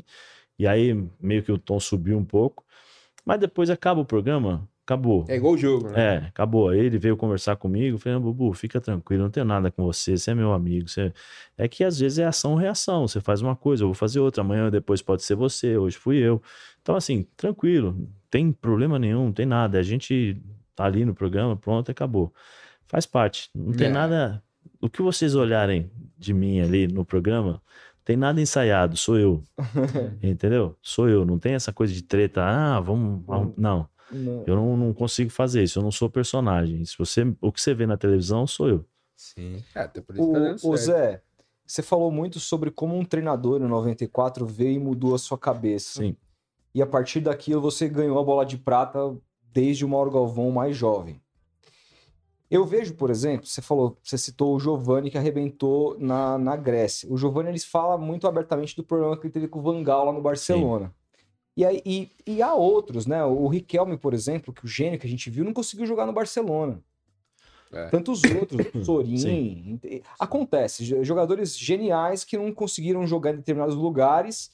É, é tido como fracasso, mas muitas vezes vem de uma relação com o técnico. É, diante disso, quais. é, teve algum técnico que você achou que atrapalhou sua carreira na Europa? E, e, e dos técnicos que você teve, assim, qual que você acha que. Quem que você acha que foi o melhor técnico que te treinou? Teve um treinador que pra mim foi muito filho da puta, desculpa até usar o termo, não, mas é, esse eu pô. tenho que falar dessa forma. Chama Guidolin, Francesco Guidolin. Eu tava no É, Bolonha. não tá vendo, relaxa. Não, mas se ele, se ele estiver também, pra mim não, não importa. É, e eu já, eu, inclusive, eu respondi pro próprio presidente nessa época aí. Uhum. É, nós estávamos, eu estava jogando no Bolonha. No primeiro turno, na- lá tem. O italiano é o seguinte: acorda, é o café, o expresso, a brioche e o jornal. Então eles, eles veem isso aí e tal. e- Tradicional, né? é, tradicional. E eu tava entre. Eu, eu tava na terceira colocação. Eu estava, né? Na terceira colocação como melhor jogador do time. Era- Primeiro era o Beppe Signori, depois o Kenneth Anderson, depois. Depois eu ali, naquela classificação das notas gerais, né? E o primeiro turno, beleza. No segundo, não sei se foi no segundo turno, comecinho do segundo turno, eu tive uma cólica renal na sexta-feira. E nós íamos jogar no domingo contra a Juventus. Então eu passei sexta-feira internado, acordei e fui pro, pro, pro, pra, pra concentração para jogar. Eu tava em comprometar, comprometar empréstimo com direito à compra, Sim. né, na Itália. E os caras, vai pro jogo, vai pro jogo. Eu falei, pô, acho que vou. Jogo contra a Juventus, já tava o sangue de inteirista ali, né? Eu falei, Uhum. vou, vou arrebentar esse cara. Só que o que aconteceu? Eu tive a cólica renal, eu tomei muito remédio, tava chapado. Chapado. Fui jogar, aqueci, parecia que eu não tava nem aquecendo, não tinha força nenhuma. Aí foi um erro meu. Devia ter falado, ó, não tô passando bem. Aí fui pro jogo. Pô, tomamos 4 a 0 Assim, um chocolate lindo. Eu saí no primeiro tempo, saí no segundo, no intervalo. Jogo seguinte era o Derby do Leite, que era Parma, era o Parmalat, né? Parma Uhum. contra a Bolonha. E era o Derby do Leite porque nós éramos patrocinados pela Granarolo, que era também indústria de, de laticínios. e tal. Uhum. Pô, ele chegou na frente de todo mundo. Todo mundo. Zé, ó, quero que você saiba o seguinte: você comigo vai jogar sempre. Eu já pensei, ih, fudeu. Caí. Vai jogar sempre, vai Na jogar sempre. todo na mundo. frente de todo mundo. Uhum. Você, eu pedia pra você fazer 100, você fazia 150%. Pedia pra você fazer 200, você fazia 200%. Fica tranquilo, vai jogar sempre. Única coisa que hoje eu vou fazer uma opção, porque não dá característica. eu falei, tá bom. Meteu o Beleza. mas. Aí falei, beleza. Fiquei no banco. Aí tá aí tudo bem. Aí eu vejo ele pedindo o jogador da terceira da segunda divisão no banco. Ele pediu um cara que tava no banco do Napoli. Na época o Napoli tava na Série B. Uhum. O cara veio pra jogar na minha posição. Putz. O cara tá querendo fazer, né? Mas eu nunca fui de discutir, porque eu não Uhum. perguntava pra ele porque eu jogava. Também não vou perguntar porque eu saí, né? Tá bom. E eu tô vendo o time mal, o time mal. E eu puto, né? Nervoso, caramba, tal. Ele te- chegou um ponto. Teve um jogo que ele, eu falei assim: esse filho da puta tá me provocando pra eu reagir, pra dar um soco nele, pra dar uma porrada nele, pra eu ser mandado embora. Sabe o que ele fez? Caramba. 40 minutos do segundo tempo, 42, 42 minutos, sei lá. Ele falou assim: vem cá, aquece. Aí eu tô pra entrar. Aí a bola sai e fala: Não, não, não, não, vem cá, vem cá, vem cá. Pierre, vai você no lugar do Zé. Aí eu volto pro banco, o Pierre entra, dá dois minutos acaba o jogo. Puta, velho. Falei, não, não é possível que esse cara fez. Aí fui pra casa tal. Aí acabou o ano, o presidente do Bolonha veio no jornal. É, nós fizemos algumas contratações porque a gente quase caiu. Porque ele começou a trazer gente dele, é, que ele queria, e o time quase caiu, o time ficou, uma, ficou ruim, uma bosta. Aí o presidente pegou e falou assim: não, porque as nossas contratações não deram certo. Você vê o Zé Elias, é, não, não pôde jogar o segundo turno, não jogou o segundo turno, ou quando entrava caía tal. Na verdade, não é que eu caía. No Bolonha era muito severo, questão de peso. Então você tinha que pesar antes do treino, depois do treino. Se você tivesse meio quilo acima, você fazia meia hora de corrida, ou senão de bicicleta, para perder o peso após o treino. Se você tivesse um quilo, acima de um quilo, você ia jantar com o médico no restaurante. Ou no restaurante que o médico Nossa, deixava. cara, que, que Caralho, é. E outra, isso é muito. Eu Hoje em dia é muito ultrapassado. contestado Aí pela você, medicina. aí você ia jantar no restaurante que o médico passava o menu, então você tinha lá glicine, que é aqueles canudinhos, você comia um. É. Aí era é, um- uma colher de risoto ou macarrão, uma pasta em bianco, que eles falavam, né? Pasta em bianco você joga um azeite e, o- e, o- e o, e o parmesão. Uhum. E para comer, é paiar. Paiar é um filezinho assim de, de carne, assim, meu. Você faz assim, acaba a carne, entendeu? Aí era assim, você não tinha sobremesa, não tinha nada. E eu perdi muita força, porque eu não estava acostumado. Então eu, tinha, eu entrei numa, numa questão de. eh, tinha que almoçar no mesmo horário, tinha que jantar no mesmo horário. Então o meu metabolismo, o meu corpo Mudou. mudou. Claro, Mudou cara. bastante. Então eu não tinha tanta força, que eu sempre fui um cara de força. Uhum. Então eu, eu usava muito salão, né? Porque eu joguei salão, então eu colocava o corpo. Os caras vinham e me atropelavam. Ele jogava e tal. E ele foi falar isso, ah, Zé Elias só caía, depois no segundo turno não jogou. Aí falou no jornal. Puta. Aí no dia seguinte eu fui na- no Bolonha e a sorte tinha um monte de gente lá na imprensa. Falei, aí o cara até achou estranho, o assessor. O que, que foi? Eu falei, não, eu quero falar com eles aí, pode? É, não. Eu falei, não, vem cá. Aí chamei. Ó, como o presidente não teve coragem de falar comigo, eu falar com vocês através da imprensa, eu vou falar com o presidente tá com o mesmo meio de comunicação que ele veio. Primeiro, queria falar pro presidente que ele tá mal informado. Se ele tivesse bem informado, se ele estivesse aqui todos os dias, ele ia ver que no primeiro turno, quando acabou o primeiro turno, eu estava em terceiro, como o terceiro melhor jogador do time. Ele não viu. Nesse período, eu fui convocado para a seleção brasileira. Acho que ele não viu também que eu fui convocado para a seleção brasileira, porque a seleção brasileira não é qualquer seleção. Em Hum. 99, eu fui convocado para jogar Brasil e, é, Espanha e Brasil, na despedida do, do Aldair, em Vigo. Eu falei, e depois, ele é tão assim que o presidente nem, nem percebeu que o treinador trouxe jogadores que eram banco da Série B para jogar a Série A. E ele assim, então não dá para ele falar. Então, presidente, na próxima vez se informa direito e tal, antes de você falar de qualquer atleta. E, e desculpa, tá, presidente, se o senhor não for, não teve coragem de falar para mim, se o senhor tá, o senhor vai ler isso no jornal, então é a minha mensagem também. Pô, empresário me ligou, você tá maluco? Ah, tal. Eu falei, "É, agora já foi. aí eu Tudo isso aí é quando italiano, né? É. Coletivo. É, Caralho, aí eu fui mano. para aí eu fui para Grécia. Aí eu fui lá para Grécia, porque também o mercado italiano ficou meio assim, porque não era normal ver esse tipo de E situação. isso né? bombou né, na época. É, na época mais na região, né? Porque os Aham. times eles são regionais, né? Então na região ali ficou bem feito. Mas eu, por- você vê, eu fui convidado para fazer parte do jantar da torcida organizada, que tem os ultras, né? Então os caras me chamaram para fazer parte desse jantar. Tem os clubes, né? Que eles falam lá, então são os clubes de, de fãs.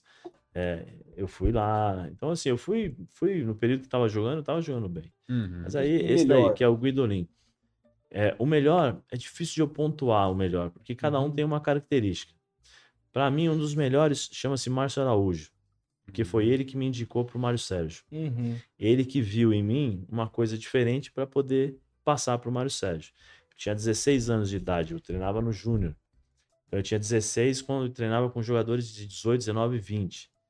Então, é, ele teve que. Opa, peraí, esse menino tem alguma coisa. espe-" E pegou e me mostrou, Mário- mandou treinar Mário- com o Mário Sérgio no profissional.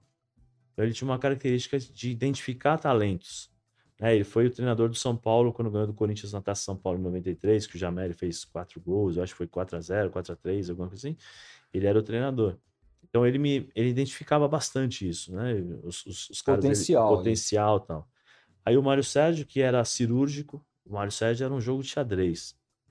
O que se faz hoje, muitas vezes, os treinadores jogam de acordo com a equipe adversária, o Sérgio fazia isso em 93. Ele pegava uma pranchetazinha, vem, Felipe, vem cá, você vai jogar contra o Rodolfo aqui, porque eu acho que você tem mais força, mais técnica, e o seu duelo aqui nós, vamos- nós podemos ganhar os jogos. É, você vai jogar assim e tal.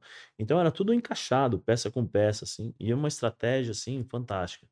Aí depois tem Vanderlei Luxemburgo, que é mu- muito bom de mexer no time, mas a questão de gestão de vestiário, de identificar problemas, é fantástico, fantástico, assim, muito bom. É você vê o Vanderlei, porque a pessoa fala muito taticamente dele, É. mas você vê ele melhor como gestor, gestor de pessoas. É, eu, das duas formas eu vejo, assim, ele, ele consegue mudar o time durante o jogo, né? Pelo menos Uhum. em 2004 a gente conseguia fazer isso, que eu percebia que ele começava de um jogo, aí via que tinha dificuldades, ele pegava e falava assim pro Elano, Elano, cai um pouquinho mais pra cá, é, David, vem cá, faz essa movimentação aqui, é, sabe? Ele conseguia fazer essas mudanças. Uhum. E de gestão que eu falo, ele, ele tinha uma gestão muito boa. Ele detectava os problemas, né? Ele detectava, ele sabia, por exemplo, você tem um costume de chegar no, estádio, no, no vestiário sempre sorrindo, brincando, tal. Você chegava mais ou menos. Ele não, não é que ele estava no horário, no no momento em que você chegou no vestiário, não. Ele começava a prestar atenção no treino. Aí ele via, pô, o Rodolfo tem alguma coisa. Serginho, chulapa, vai lá, conversa com o Rodolfo. Vê o que aconteceu. Porque o jogador tem problema em casa, Claro. né, em tudo. Então o cara chega, pô, identificava, vem aqui, vem aqui, vem aqui. E aí ele conseguia transformar numa unidade, transformou numa unidade. Uhum. Nós vivemos um problema em 2005, não, 2004, foi o sequestro da mãe do Robinho. Sim. Uhum. Pô, puta de um clima. O ambiente, né? Como é que você vai conviver com isso? Pô, ele foi sensacional. Ele não deixou a peteca cair, no momento algum ele mudou, pelo contrário, ele pegava mais no pé pra gente não perder o foco, entendeu? E o Porque- Basílio Ah, substituiu o absurdo. Basílio substituiu absurdo. Mas era o time também, era muito É. bom. Tem um rapaz chamado Ricardinho, que é Nossa gênio. senhora. Ricardinho é, é um dos, dos caras assim que eu vi que mais taticamente entendia de jogo. Pô, é. Jogava fácil. Ele não tinha velocidade, Ricardinho. É. Não tinha velocidade. Entendi. Só que a bola chegava nele e já, já Fazia a bola distribuía. correr, né? Era, pô, gênio também. O cara, nota, nota um milhão. E, e aí depois tem Didi Simone na Inter. E ele fazia o simples. Simples. Você vai jogar com ele, você vai jogar com ele. Vamos fazer aqui, tá bom? Beleza. E o ambiente bom.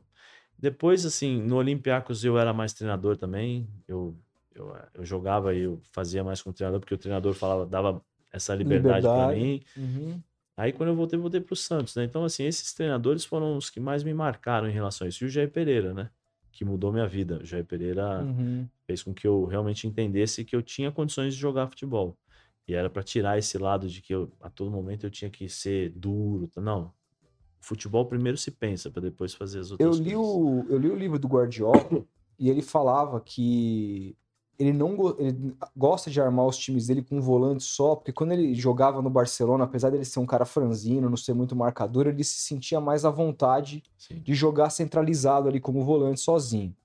É, naquele time, por exemplo, do Santos, que eu acompanhei mais em 2004, era mais um losango ali no Sim. meio campo, que tinha o Fabinho mais preso, o Ricardinho pela esquerda, Preto o Preto pela direita e o, o Elano Elano mais centralizado. Sim. O, você, quando entrava, você su- substituía tanto o Fabinho, como às vezes até mesmo pela esquerda o Ricardinho ata- atacando mais. Sim. No, no futebol de hoje, se você. é, você acha que você se encaixaria em que posição exatamente? Como, como um segundo volante que chegasse mais? Ou como um primeiro que te saísse Vou- com muita qualidade? Vou te perguntar, final de carreira ou começo no- de no carreira? auge, No auge? no auge. Eu faria qualquer situação. As três no meio. Faria qualquer situação. Talvez não, não a do Elano. Uhum, de Do Elano 10. não, de ali. 10 ali não. Uhum. Mas jogar pelo lado direito, centralizado, jogar pelo lado esquerdo. Eu faria qualquer situação. Porque as minhas características davam essa possibilidade. Quando eu falo de box to box brincando, é, eu chegava de área em área.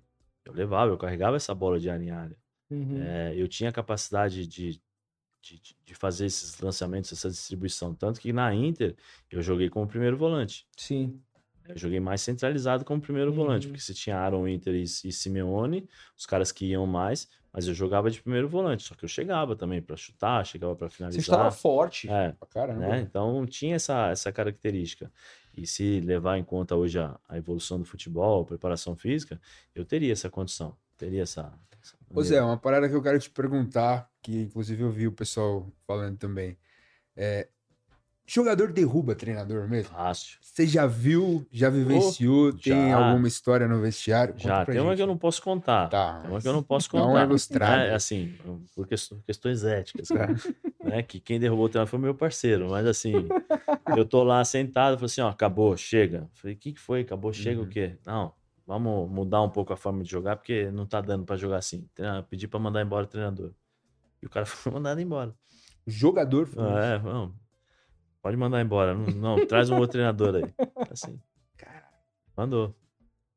É, mas, era- mas, mas assim, só para contextualizar, é, é mais difícil fazer isso quando é um treinador de peso, né? Sim, é mais difícil. Mas só que aí você tem, é, às vezes, algumas situações no vestiário que começam a, a deteriorar o ambiente. Uhum. Né? É, Como é que é? Um fala pro outro, mano, tá foda jogar nessa posição, não, não tô curtindo jogar aqui, Tem- esse tem- cara tá é, chato. tem, várias, tem várias situações, porque quando ele começa a mexer muito no time, às vezes, ele acaba incomodando muita gente. Uhum. Porque é uma compensação, né? Você tira um, muda a característica. O cara tá jogando, que tava jogando bem aqui com essa característica, ele joga mal. Então ele começa a ficar exposto. Aí já começa o murmurinho. Já começa, Pô, o cara tá querendo me sacanear, o cara tá querendo fazer isso, tá fazendo aquilo e tal. E vai mudando. Mas agora, menos, viu? Menos, porque os caras têm contrato de cinco anos ganhando 600 mil reais por O cara mês. tá burro na O sombra. problema dele não é o treinador. Uhum. Se eu jogar, beleza. Se eu não jogar, vai cair 500 mil por mês. Por que, que eu vou brigar com o treinador? Vou perder o contrato de cinco anos? É. Entendeu? Tem muito isso. Hoje em dia, infelizmente, com essa nova política, essa nova maneira de você fazer a gestão né, e fazer os contratos, o moleque chega com 18 anos já ganhando 200 mil, 50 mil, 60 mil, 70 mil. É, entendeu? Uhum. Como é que você vai questionar o cara? Você- o cara questiona, você chega, o cara fala assim: ó, você, tá- você não sabe chutar com a perna esquerda. Tá bom, professor. Hum. O cara vai embora, te deixa É. falando. Antigamente você não falava nada. É. Você chegava e tomava tapa. Por quê? Porque existia um respeito, existia uma forma. Você entendia que aquilo ali era o teu trabalho e que aquilo ali era o teu ganha-pão. Então, assim, por que eu vou criar confusão? Pelo contrário, eu vou, a oportunidade que eu tiver aqui, eu vou sentar na mona, vou, vou aproveitar. Hoje não. A molecada chega já com um contrato de dois anos, três anos, 50, 60 mil, já tem ofertas do lado, porque já, o futebol mudou. Os Sim. moleques são, são supervisionados hoje desde os 12 anos de idade. O torneio de Toulon, que é velho, conhecido Sim, torneio de revelava galera. no Caralho. passado foi criado justamente por causa disso, porque os, os- os empresários não podiam vir para o Brasil, não podiam. Então eles criaram um, um torneio, traz o time da seleção brasileira, Vitrine. projeção, vitrine, 17, 18 anos, 16, 17 anos, juvenil. Pô, 16, 17 anos, daqui três anos eles estão na Europa, são, então vamos começar a olhar. Hoje não, hoje com passaporte comunitário, o moleque com 12 anos já é observado, Conhecido. já é É, observado. o Hendrick é o exemplo. Já começa a ser aí. observado. E é interessante, por exemplo, você vai na, na Copa São Paulo de Júnior, você vê o público de um lado e do outro lado você vê um grupinho assim, ó. Os caras tudo aqui assim, ó. tudo É, anotando, fazendo tal. Então o moleque chega já diferente, né? E isso é, é complicado. Isso é muito complicado. E, e Zé, você viveu na Europa, você foi muito cedo, aí você vai pra Alemanha. Pô, uma língua dura, Sim. difícil. Difícil, Não é. sei se você fala alemão, acho que Ah, falava na falava época. na falava. época. Agora eu consigo entender E mais do você- que falar. E, e na Itália você chegou a falar fluente também? Não. É, eu- assim, eu vou, eu falo na época, né? eu- Até Uhum. 2009. Até porque a gente esquece, né? Que você É, se você fica sem mais. falar, é. não Mas, tá por exemplo, eu falo, dia. eu consigo lembrar um pouco se eu Uhum. começar a escutar tá, o alemão. É o grego, recentemente eu, eu falo com alguns amigos, então eu falo um pouquinho de grego. Uhum, É, italiano é fluente para mim. uhum. Italiano e espanhol também para mim é fluente. Inglês, e eu aprendi o inglês por causa do alemão. Porque é uma, é uma língua. É parecida, É, né? é Você tem a mesma estrutura, né? saxã. É. Então, no, no alemão, por que, que eu pedi para aprender alemão? Cheguei lá, a falava português, né? Sim, é. Cheguei lá, pô, um desespero que você vai para um lado. A língua do futebol, você entende. Na vorne, na hinten, é, links, rechts. Uhum. Na frente, atrás, Direita esquerda. direita, esquerda. Hintermann. Então é o homem atrás de você, que é Uhum. ladrão. Então, pass auf, presta atenção. Isso você vai escutar milhões de vezes no campo. Uhum. Porque você tá ali, então é é a linguagem que o cara fala, né? Agora, você sai dali, pô, o cara fala, fala, fala, você não sabe o que o cara tá falando, não sabe se tá falando bem, se tá falando mal. Aí eu cheguei e falei pro manager, ó, preciso aprender a falar alemão. Ele, não, tá bom. Aí chamou o cara do Berlitz, chegou lá, começou a falar speak English. Falei, não, falo nada.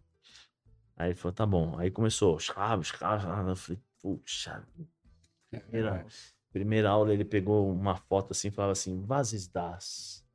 Eu falava, was ist das?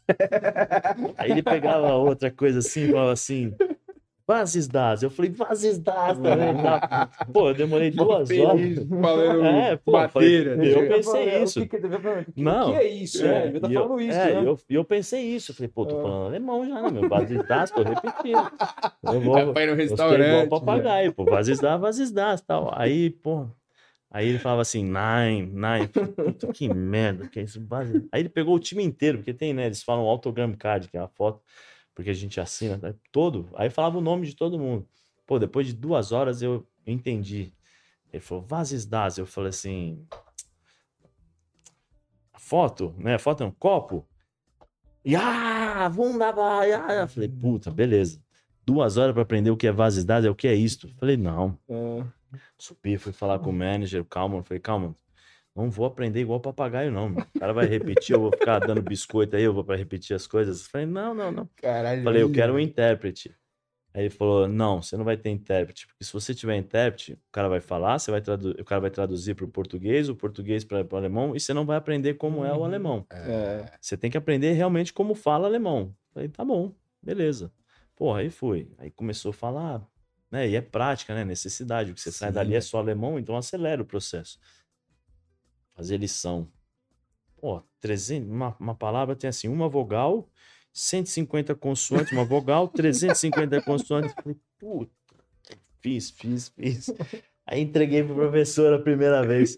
Ele pegou a caneta vermelha e falou: nine, nine, nine, nine, nine, nine. Quase que eu pensei, falei, ele é gago, né? Ele fica nine, nine, nine, nine, nine, nine. Falei, Errou tudo. errei tudo.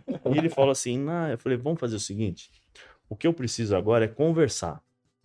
Depois eu vou aprender a gramática. porque Eu Uhum. preciso conversar. que é O Uhum. importante para mim é conversar. Eu falei, então tá bom. Então ele chegava, a gente só conversava. Eu saía de lá, falava. Então era repetição. Então já, já ia entrando na... som, é, né? já ia do entrando. E ele me ensinou uma coisa que eu levo até hoje. Eu falei assim, quando você quiser aprender uma língua, você bate a palma para separar a sílaba. Olha. Bate a palma se- separar a sílaba. E eu, pô, parecia maluco, né? Ficava fazendo assim e tal. Aí, pô, ia aprendendo e tal. Com seis meses eu tava dando entrevista. Olha que Tava legal. dando entrevista. Aí não falava o alemão perfeito, né? Perfeito, mas assim, me comunicava, falava com os Uhum. caras e tal. O Renato Augusto uma vez veio no, no- na ESPN para participar de um programa lá, acho que foi o Bola da Vez, e ele falou que os caras usavam muito meu exemplo os brasileiros que chegavam, falou assim, ó, fala o, o idioma, o Zé Elias chegou, falou seis meses e tal.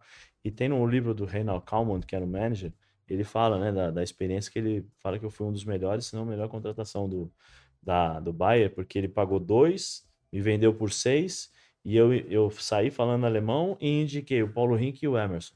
Porra. Que fizeram muito que sucesso. fizeram sucesso muito depois. Então, assim, pra mim foi legal. Aí saí e fui pra Grécia. Aí passei pra Itália. A Itália é fácil, italiano é fácil. Eu tinha, tinha ficado três meses né, em Cochabamba Uhum. e eu tenho depois eu descobri que acho que eu tenho facilidades, né, pra aprender.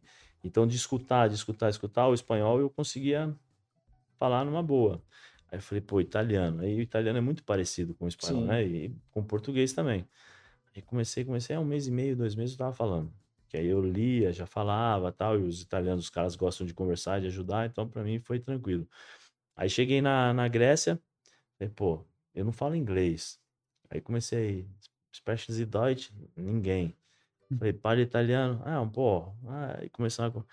Aí tinha um Zettenberg, que era o sueco que tava lá, falava inglês. E o inglês do grego não é um inglês perfeito, né? Uhum. Aí, e eles fazem assim, eles passam em inglês os filmes e traduzido em, é, em grego.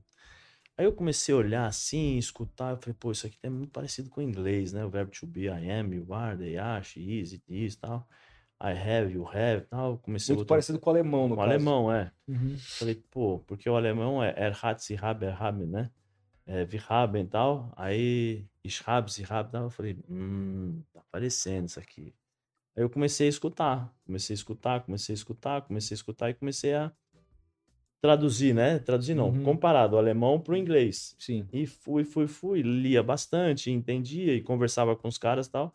Aí eu me viro no inglês hoje. O que vocês me perguntarem, eu vou saber. Uhum. Eu não vou saber muitas vezes perfeitamente a conjugação, porque como eu não Claro, tive aula, claro. então eu me confundo às vezes. Sim. Mas eu me viro. Mas o, o engraçado é que tudo isso partiu de você, né, velho? É, Porque tem muito jogador que a gente vê que os caras passam 3, 4 anos na Europa, vai dar uma entrevista não consegue É, falar. e não é só isso. Tem treinador que às vezes não se coloca disponível a certos mercados por conta da língua. Sim, o A gente Brasil viu é mesmo o Tite falando recentemente que tem preferência pelo mercado de Portugal e espanhol é, por é conta do fácil. idioma. Qual Ah. que é a dificuldade do Tite? Aí eu me É. pergunto, com a condição hoje desempregado, Sim. Com a condição Faz um financeira. intensivão, né, de É, inglês, aí é aprendeu fácil. inglês para treinar numa Premier Ah. League. Eu lembro do Mas- Luxo uma vez no, no Bem Amigos. Discutindo isso com o Benja. caralho. Acho que foi o Kleber Machado que falou: É. pô, Luxo, mais um cursinho, né, É. de inglês. E eu, É. eu aprendi, e eu aprendi assim, esse manager foi muito importante pra mim, porque ele falava muitas coisas legais assim, né? Ele falou pra mim assim: viva na Alemanha como um alemão. Não queira viver na Alemanha como brasileiro, senão daqui três meses você vai estar na minha sala batendo aqui pra ir embora. Só que eu batia quase todo dia lá, porque acabava o treino, eu subia, ele tinha um freezer de sorvete. Subia, dá o sorvete aí. Ele falou, ah, então tá bom, dá o sorvete. Aí Hum. pegava o sorvete e ia embora.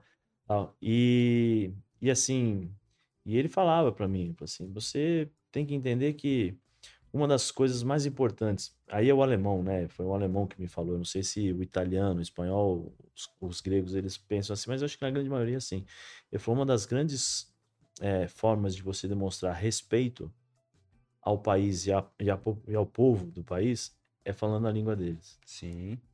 né? Então eu vejo muitas vezes esses meninos que estão sendo contratados, aí eles chegam lá não conseguem falar a língua, ou eles não falam a língua do país, pô. Hoje em dia você consegue fazer curso de inglês na- Online na até. internet, e, É. pô, tá tranquilo. Hoje você tem muito mais facilidade que há 30 anos atrás. Porra. É, então eu, eu aprendi muito nesse sentido. E, eu- e tem uma coisa assim: o idioma que eu aprendi, ninguém vai tirar de mim. Exatamente. É um conhecimento que É um você adquiriu, conhecimento, é uma cultura que eu tenho. Que eu adquiri. Eu posso usar depois em- de, de parar de Sim, jogar. em- Eu, eu, né, e de fato, é isso, por exemplo, eu converso com os meus amigos italianos até hoje, Sim. com jornalista, com tudo, preciso de informação, eu ligo para eles tal.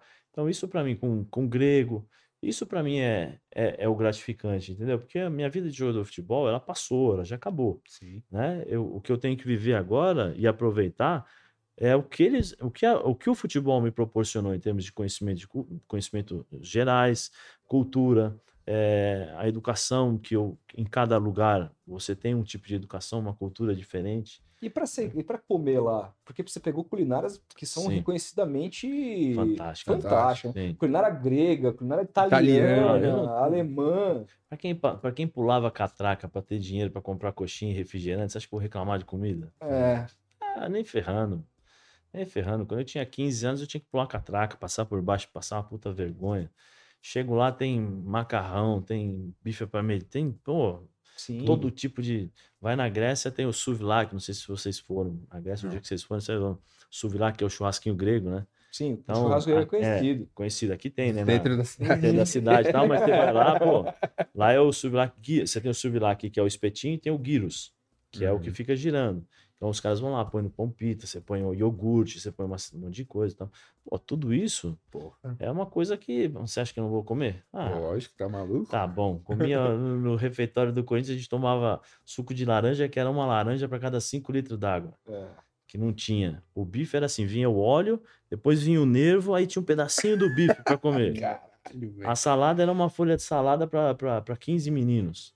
O Marcos saiu do Corinthians, o Marcos passou pelo Corinthians. Sabe o Marcão do. Marcão. Marcão do. Ele foi. Ele, ele jogou no Corinthians no Amador lá, no Júnior, antes de, da, da, da, da Copa São Paulo. Ele foi mandado embora porque ele dava prejuízo. Comia muito. Comia muito. Os caras davam 10 pães para 10 moleques, ele comia os 10. Era um litro de leite para todo mundo, ele tomava um litro de leite. Aí depois teve a questão do empresário e tal, mas um dos problemas foi isso. Teve o Tardelli foi bom, demitido do Santos na base por roubar todinho. Sim. Não, era Até bem... depois na representação dele, Você quando acha? ele voltou, ele fizeram Ah, uma representação com chega- os todinho. Pô, chego na. Itália lá, comida, chego na Alemanha, ó, um conselho para quem vai para Alemanha, come nos pubs, que é a comida dos operários. Meu Deus, comida boa, fantástica. Você come e fica uma semana, parece de boia. É. Mas é gostoso. Prato de katof, que é batata com bacon, cebola. Pô, coisa linda. Você acha que eu não vou comer? E, Da hora. e Zé, é, diante de todo esse conhecimento que você, tudo que a tua vivência trouxe, a tua leitura, você sempre, para você virar comentarista, foi um processo, eu me lembro, muito natural. Eu lembro que você começou na rádio, É Rádio Globo. Globo e tudo mais. Mas assim, com todo esse conhecimento que você agregou para essa passagem é, por vários países, aprendizado de língua, coisas que você poderia agregar até mesmo de aconselhamento para jogadores que estão aí hoje em dia. É, você sempre foi muito elucidado taticamente sobre as coisas, como é que estão Sim. sendo feitas hoje. Você nunca teve vontade ou recebeu convite para trabalhar com futebol? É uma coisa que não te brilha os olhos?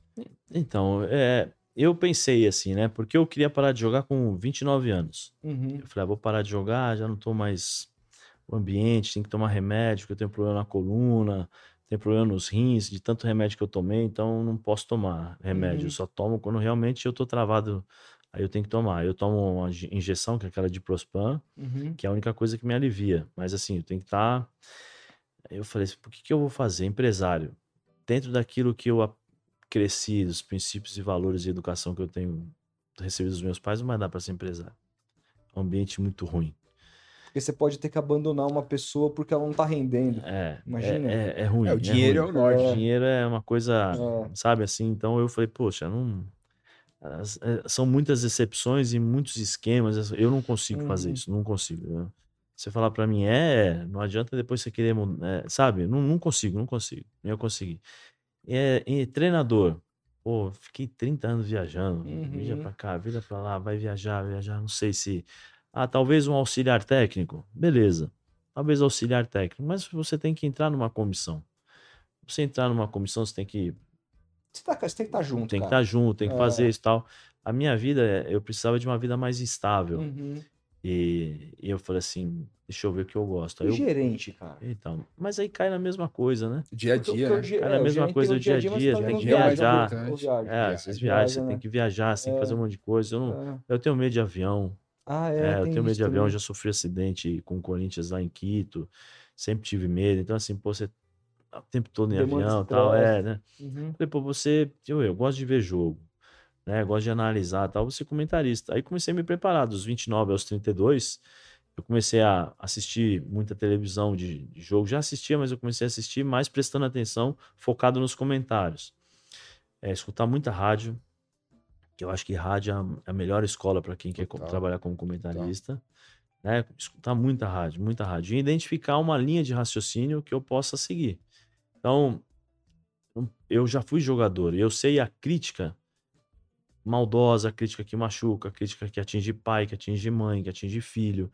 Porque o jogador de futebol é pai, é filho, né? É, é amigo. Então eu, eu procuro sempre assim, dificilmente, quase.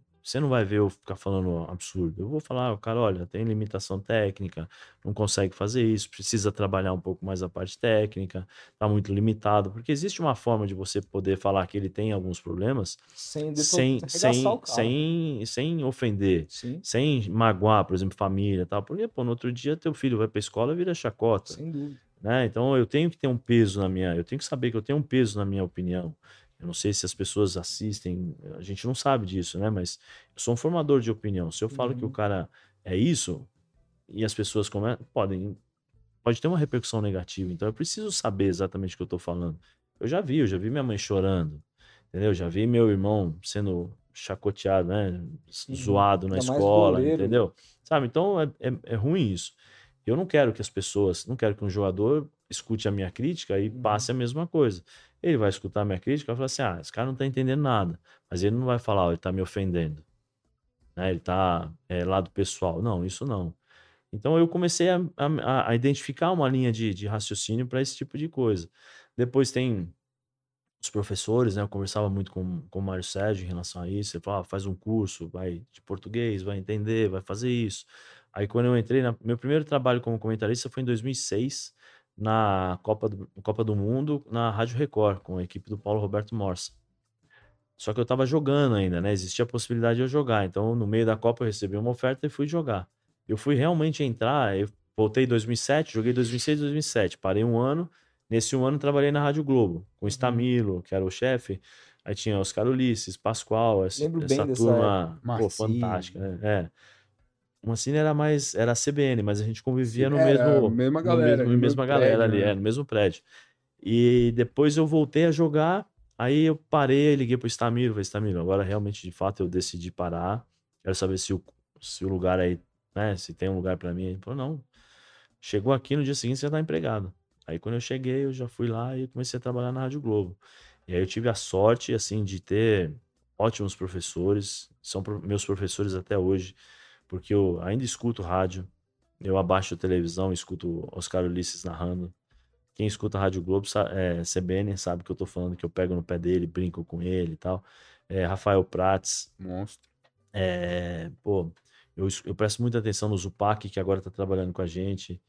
É, sabe, o Oswaldo Pascoal, que é um mestre de comunicação, um mestre de comunicação, um gênio na comunicação. Pascoal é. Que era do fantástico. rádio também. né? Do rádio. né? É, aí tem um cara que infelizmente nos deixou, mas que, pô, eu guardo muito no meu coração e ele é vivo ainda, porque tem muitas coisas que eu aprendo todo dia que eu lembro que ele falava, que é o Paulo Júlio Cleman, que faleceu no, Nossa.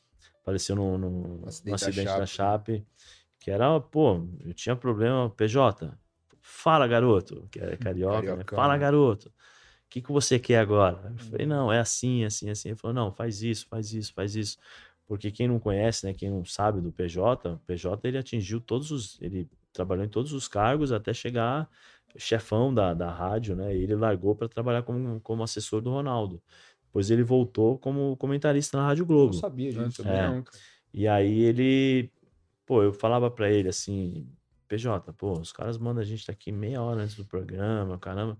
Você chega cinco minutos, acaba o programa, você vai embora. Que, né, tem alguma coisa, porque você fica meio preocupado, né, meio bolado com as coisas. Falou, não, Zé, é o seguinte, o que eu tenho que estudar, eu já estudei na minha casa. Eu não tenho mais saco para redação. Redação é um antro de fofoca. Eu não, não tenho mais saco para isso. Então, eu acabo o programa e vou embora.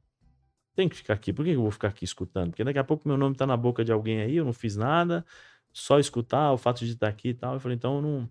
E era assim, era muito conselho, muito. Então eu, eu procurei sempre absorver bastante desses caras para poder ter uma linha de raciocínio, né? para poder ter uma conduta boa e, e não me tornar um personagem. Sim. Eu acho que o personagem ele tem tempo determinado, porque Uhum. uma hora ninguém mais vai aguentar Eu aquilo ali. concordo completamente. Entendeu? Agora, se você, que eu te falei antes, né, eu sou o que vocês observam, assistem na televisão, sou eu. Uhum. As pessoas sabem, ó, o Zé ele vai falar assim, eu sou assim, assim, assim.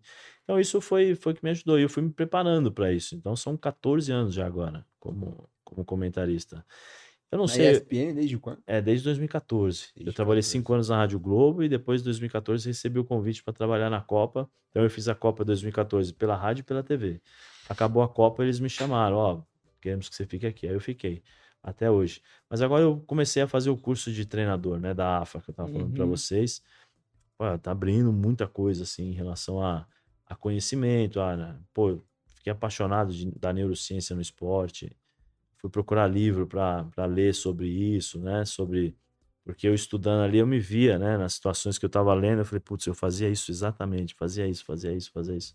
Você começa a entender, tem, um, tem uma, uma, uma, uma, uma forma de enxergar o, a vida diferente, né?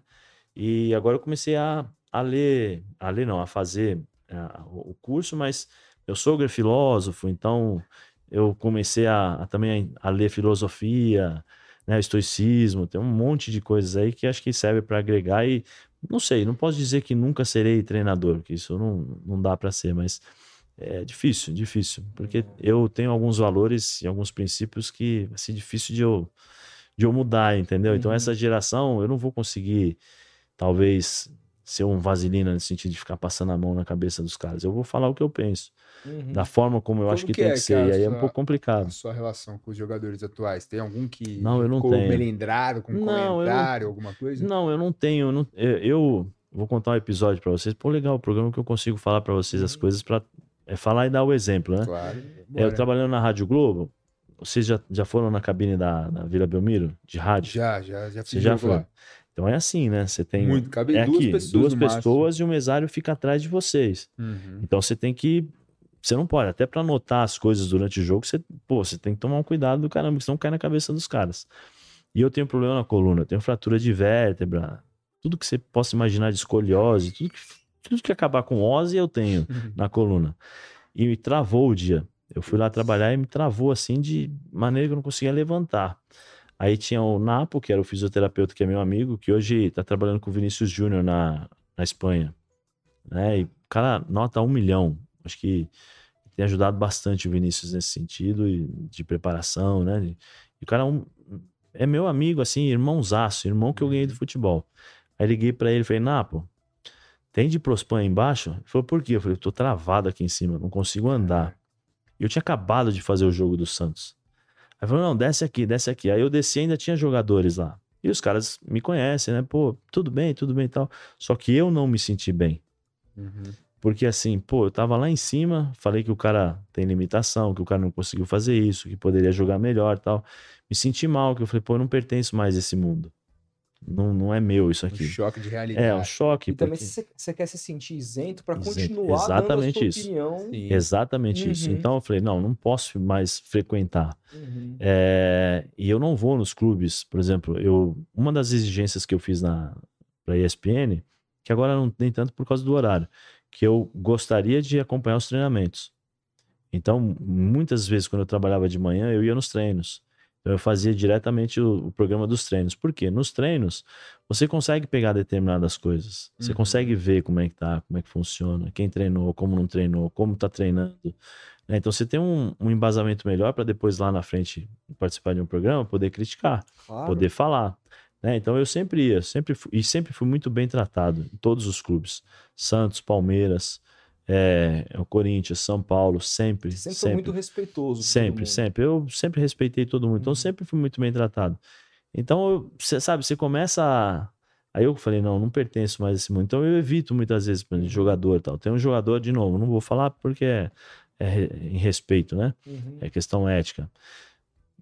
Tava lá, pô, moleque, a gente batia na cabeça dele, porque ele tava fazendo fisioterapia com a gente lá. Não vou falar o time que vocês vão saber rapidinho, então não vou falar. Pô, tá maluco? Ba- Batia na cabeça dele, assim, mas de tapa, a gente brincando com o menino e tal. Pô, ele foi profissional, jogou, mudou de clube e tal, mas era um sono danado, sono. E eu falo, pô, o problema é que desaparece do jogo, não, né? É, é um gênio, mas desaparece, joga cinco minutos e tal. Aí eu tô lá, vira a cara pra mim, passa do meu lado assim, vira a cara. Todo mundo te cumprimentou. É, todo mundo ele. me cumprimentou, inclusive um que foi monstro sagrado na Europa, o caramba tal. E aí, Zé, como é que você tá? Tal. Não, beleza, tal. Aí ele veio. É, tá me cornetando aí, né?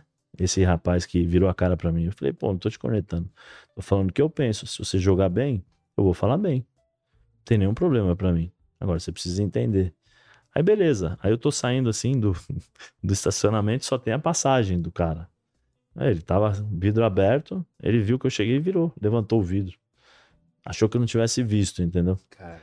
Aí eu falei, ah, mas tranquilo. Eu falei, eu não pertenço mais a esse mundo também. Não vou ficar puxando saco de jogador. Claro. bater na porta. Ah, pelo amor de Deus, não. Se o cara tem um, um lado mínimo agora. de, de inteligência, ele vai saber e vai até perceber que os meus comentários são, são inerentes à pessoa, são a, a- aquilo que ele tá jogando. Você acha Mas que a, a classe dos ex-jogadores, como um todo, ela não pensa um pouco diferente? Pelo menos assim, por alto. tá? Sim. Há exceções. Eu gosto muito de alguns ex-jogadores A da galera tá nova perguntando geração que quem tá é mandando. aqui. que tá É, não, vou vai falar. falar. É, Não, não posso falar. Não posso falar. Peço desculpas, mas É. não posso. Mas então, eu vejo muito, assim, eu gosto muito de alguns caras que estão aí. O próprio Ricardinho, que você falou que Sim. jogou, eu acho um excelente comentarista. Pedrinho. O Pedrinho. O Richard está me surpreendendo muito Sim, positivamente. é bom- bom esporte, comentarista. Muito bom comentarista. Agora, o que eu vejo, o que eu sinto, mu- sinto assim, de vários, assim, é que há uma. Por eles terem sido jogadores, e eu, eu acho que de fato tem que haver uma preocupação na crítica para não passar do limite que Sim. você já disse também ter. Mas eu sinto que eles não largaram muito esse universo da, da, da boleiragem. Sim. E aí, até para também. Hoje tem vários programas assim, com essa temática. A Globo tem um programa Globo com esse nome. é, exatamente, agora. Então eu sinto que assim, por conta dessa proximidade, que eles para eles é interessante, até em termos agora profissionais, para levar os caras lá, Sim. etc e tal, a crítica ela é Mais amena. né? muito mais amena. Você me conta uma, uma, uma história diferente, que você preferiu se afastar desse mundo para não ser enviesado na Sim. crítica. Você tem essa mesma leitura com relação a- a- a- a- ao- aos comentaristas e jogadores e que talvez seja por isso que alguns sejam criticados? Por não criticarem Por da, não da forma que tem que criticado, ser. é. Eu acho que existe isso. pano, né? É, eu acho que existe um pouco isso, sim. né? Seria hipócrita da minha parte dizer que, que não existe, que é tudo normal. Uhum. Eu acho que existe, mas aí vai da linha do da linha do comentarista, muitas vezes da linha da televisão, da linha da rádio, né? Porque é, existem estudos que determinam, por exemplo, olha, na parte da manhã você apresenta as notícias, na parte do almoço você comenta com certo tom de ironia. Sim. É, sabe, existe uma, Uhum. uma forma de você passar, é, tem um começo, meio e fim, né? Todos Sim, os dias. Sim. Às vezes as pessoas não entendem, porque no hora do almoço é muito mais aquela brincadeira, sim. uma coisa mais descontraída, Mais porque o cara tá trabalhando, tá almoçando, então ele quer dar risada. Desculpa, o cara quer dar risada tal. No final de tarde é um pouco mais tranquilo, né? Chega à noite o pau quebra. Chega à noite, às vezes o pau quebra. mas nem sempre é assim, né? Então, mas assim, tem esse tipo de situação. Tem jogo, por exemplo, tem os personagens que são criados porque a TV muitas vezes cria, aí você vai conversar com um cara fora do ar, é totalmente diferente, Diferente. daquilo que é no ar. Total. É, então tem muitas coisas que acontecem que as pessoas não sabem como funcionam. E às vezes o jogador às vezes passa por necessidade, às vezes ele precisa, às vezes ele gosta. Tem jogador que gosta de estar no meio, de se sentir importante, achar que ainda é jogador. Uhum. Entendeu? Tem muito isso. Tem, tem ex-jogador. O Falcão, aquela frase famosa do Falcão, né? Que ele fala assim: ah, o jogador de futebol morre duas, Duas vezes, quando vezes. para de jogar. Ele morre duas vezes não é porque ele para de jogar futebol, porque a bola em si o cara já não suporta mais. Ele, ele morre por causa do ambiente. É tóxico. É, porque o cara tá desde os 4, 5 anos de idade vivendo só aquilo. Então ele tá acostumado muitas vezes. Você vai em, em conversa de jogador de futebol, pô, é resenha, é samba, é pagode, é isso, é mulher, é Menos sair, futebol. é aquilo, tal. É Tem isso, a questão entendeu? também de ser reconhecido toda hora. O cara para de de repente Isso, ser, né? isso. Então isso tudo, Mexe. quando o cara para de jogar, o cara sai na rua, muitas vezes o cara não conhece. Não é? Pô, quem é aquele? É jogador, não sei quem é. Então tem jogador que sente isso. Tem Sim. pessoa que sente isso. E aí acaba, de certa forma, tentando ficar no meio, permanecer no meio, para justamente não perder isso. Mas é difícil, é difícil. Tem, tem jogadores que tem esse lado, mas assim, dá para entender, dá para Uhum. entender determinadas coisas. Como também a gente sabe o porquê, Sim. entendeu? E que muitas vezes a gente não pode falar. Ô, ô, Zé, é, da mesma maneira como você me relatou aqui, vários períodos muito legais da sua carreira, da sua vida, teve um período ali que você acabou sendo preso, que eu fico que- querendo entender como é que foi aquele mês pra você lá dentro, a sua vivência lá, Aham. diante de tudo que aconteceu, no sentido de, pô, um cara consagrado, um cara é, conhecido, se vê nas manchetes de uma forma diferente, triste, tem toda uma questão familiar envolvida, e aí você se vê ali dentro daquele Sim. contexto. Como é que é, cara? Existem, existem, existem determinadas coisas, né? Que nem, por exemplo, eu vou te perguntar: eu roubei, Não, eu matei, não, eu estuprei, não. eu não fiz nada de tivesse, errado. se você tivesse estuprado, você não teria É, te convidado, por Sim, exemplo. eu não, eu não fiz nada de errado. É. Existe a, a lei das questões eh, judiciais, né? De, de pensão e tal. Que é assim: se você entra, se você entra com uma revisional, eh, demora muitas vezes dois anos para ser julgado. Então, nesses dois anos, você tem que pagar o que você está alegando que não pode. Né? Sim. E assim, é da lei. E se a lei decide, a gente, a- a Claro. gente não discute, a gente cumpre. Claro. E foi isso que aconteceu. Eu estava pleiteando por uma pensão, porque eu já não era mais jogador, né? Uhum. Redução de pensão, aí aquela confusão toda, ah, vai preso, tá bom, vou preso. Mas aí entra o lado que eu, que eu falo sobre o, o entendimento de do que é a vida, entendeu? Eu nunca, eu nunca na minha vida vivenciei como jogador de futebol. Eu nunca vivi esse, esse O glamour. glamour. Não. Então, pra Você é um mim, cara ali- roqueiro, né? é, eu gosto de rock, eu gosto. Uhum. Então, pra mim ali, eu lembrei muito da época que eu ia jogar nas escolas estaduais do interior. Que a gente deitava no chão, num colchonete. É, nós tínhamos que levar o próprio lençol, lavar roupa, eu tinha que lavar, a gente tinha que lavar roupa. Então, assim, aquilo que eu vivenciei ali foi o que eu vivenciei quando eu tinha 11 anos de idade, 12 anos de idade, dormir no chão. Sim. Tem algumas coisas que são fortes, né? Que você vê determinadas coisas ali que você fala, poxa, não é possível, né? Não é Uhum. possível que isso aconteça. Eu não vou falar porque questão de segredo de justiça é, Uhum. é. E você fica meio. Mas assim, a minha esposa sabe quem eu sou. Meus pais sabem quem eu sou. Meu, meus filhos sabem quem eu sou, entendeu? Então não tenho por que mudar. Eu não fiz nada de errado. Sim. Uhum. É que quando você fala que você é preso, parece que você não, é preso não, como é. eu não tô Não, não, não, tô, lado, não, não, não, tô falando de você. Aham. Tô falando de você. Tô falando que, de uma forma geral, Sociedade. a sociedade. te, te taxa como um enxerga como- bandido. é. Até o Felipe Melo foi, foi, foi ba- bastante, na minha opinião, assim. Leviano. né? É, o cara Sim. falou uma É, mas- besteira. Porque a- as pessoas, a- até mesmo quando você vai analisar política, não sei o que, ah, o cara, o ex-presidiário usa Sim. isso como uma questão Uma- um negativa. é pejorativo, né? pejorativo. O casão, por exemplo. Mas, mas a minha pergunta tá muito mais no tom disso que você Sim. falou, de tipo, eu me senti nas escolas, na, na época, Sim. sabe assim, eu quero entender o que te passou lá dentro, você Não, se vê dentro daquilo, tranquilo. sabe? Não, o que me magoa, magoava mais era ver minha esposa, né? Minha esposa Uhum. ia todos os dias. Que eu acho que ela não merecia passar o que ela passou. Os meus Uhum. filhos eram pequenos, então não tinha muita noção. Os meus outros filhos eram um pouco maiores, então acho que eles sentiram um pouco mais essa questão. Mas eu, em particular, assim, é como eu falei, eu não sou diferente de ninguém. Então, eu sou igual a todo mundo. Por que, que eu posso. Por que, que eu, eu acho que eu tenho o direito de me achar diferente dos outros? Eu não fiz nada de errado. Uhum. Eu tô discutindo uma coisa que tá na lei, está Sim, previsto na lei, Total. né? Eu tô, tô discutindo ali. E se de fato isso aconteceu, eu, assim, é, foi decidido, eu tenho que cumprir, Claro. né? Depois eu entrei com outra revisional, depois foi mudando, uma série de fugiu. coisas. Não, não Nunca tem por que fugir, não fiz É. coisa errada É. né? Não sou. é, E, e- e nesse tom, não falei pra você, mas ah, é preso. As pessoas Uhum. vão numa forma que você é um bandido. Que você... Não é nada, pô, não tem nada a imagina. ver disso, né? Não tem nada a ver. E eu me senti assim dessa forma. Tenho, tenho muitos amigos, tenho amigos, fiz amigos, mas aí cada um foi para um lado, né? Porque as pessoas têm que ter as suas respectivas vidas, então cada um foi para um lado, e tal. Mas eu mantive contato com muitas das pessoas que eu conheci ali durante um bom tempo. Ah, então, para mim era isso. Eu estava voltando na- na- nas escolas que eu frequentava quando eu tinha 11, 12 anos, em Dracena, quando eu ia jogar em Jales, né? Que eu ia viajar com um micro-ônibus com 50 pessoas dentro de um micro-ônibus que cabia 30. Entendeu? Que dormia Jogou no chão. futebolzinho também? Não, não, lá não Não? tem, lá não Quando- tem. Quando você saiu, você saiu diferente? Mesma coisa. Você apre- Alguma coisa você te levou de aprendizado? Não, Eu não falo nem sobre a questão em si que te não, levou. eu aprendi assim, a não, eu já não reclamava da vida. É, Já não reclamava da vida porque assim, Deus foi muito generoso comigo, com aquilo que tudo aconteceu comigo ao longo da minha vida toda e continua sendo.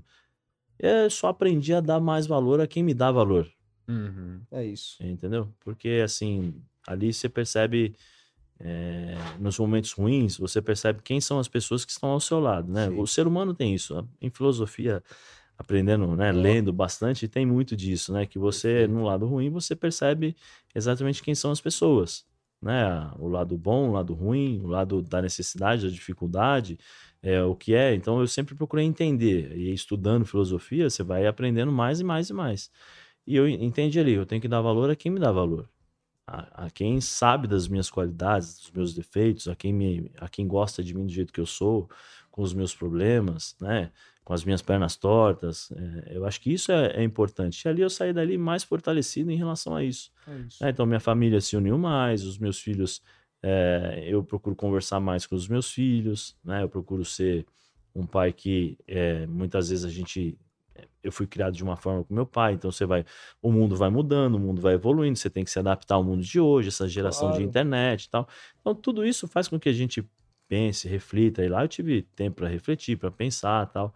Mas o que me mais me chateou nesse nesse aspecto que me magoava bastante era o que a minha esposa é, tava tava vivenciando ali, porque ela não merecia viver o que Claro. ela vivenciou, Claro. o que ela viveu. Mas no mais, assim, pelo contrário, só fortaleceu minha família. Ô Zé, em Foda. 2004 você jogou com o Robinho. Sim.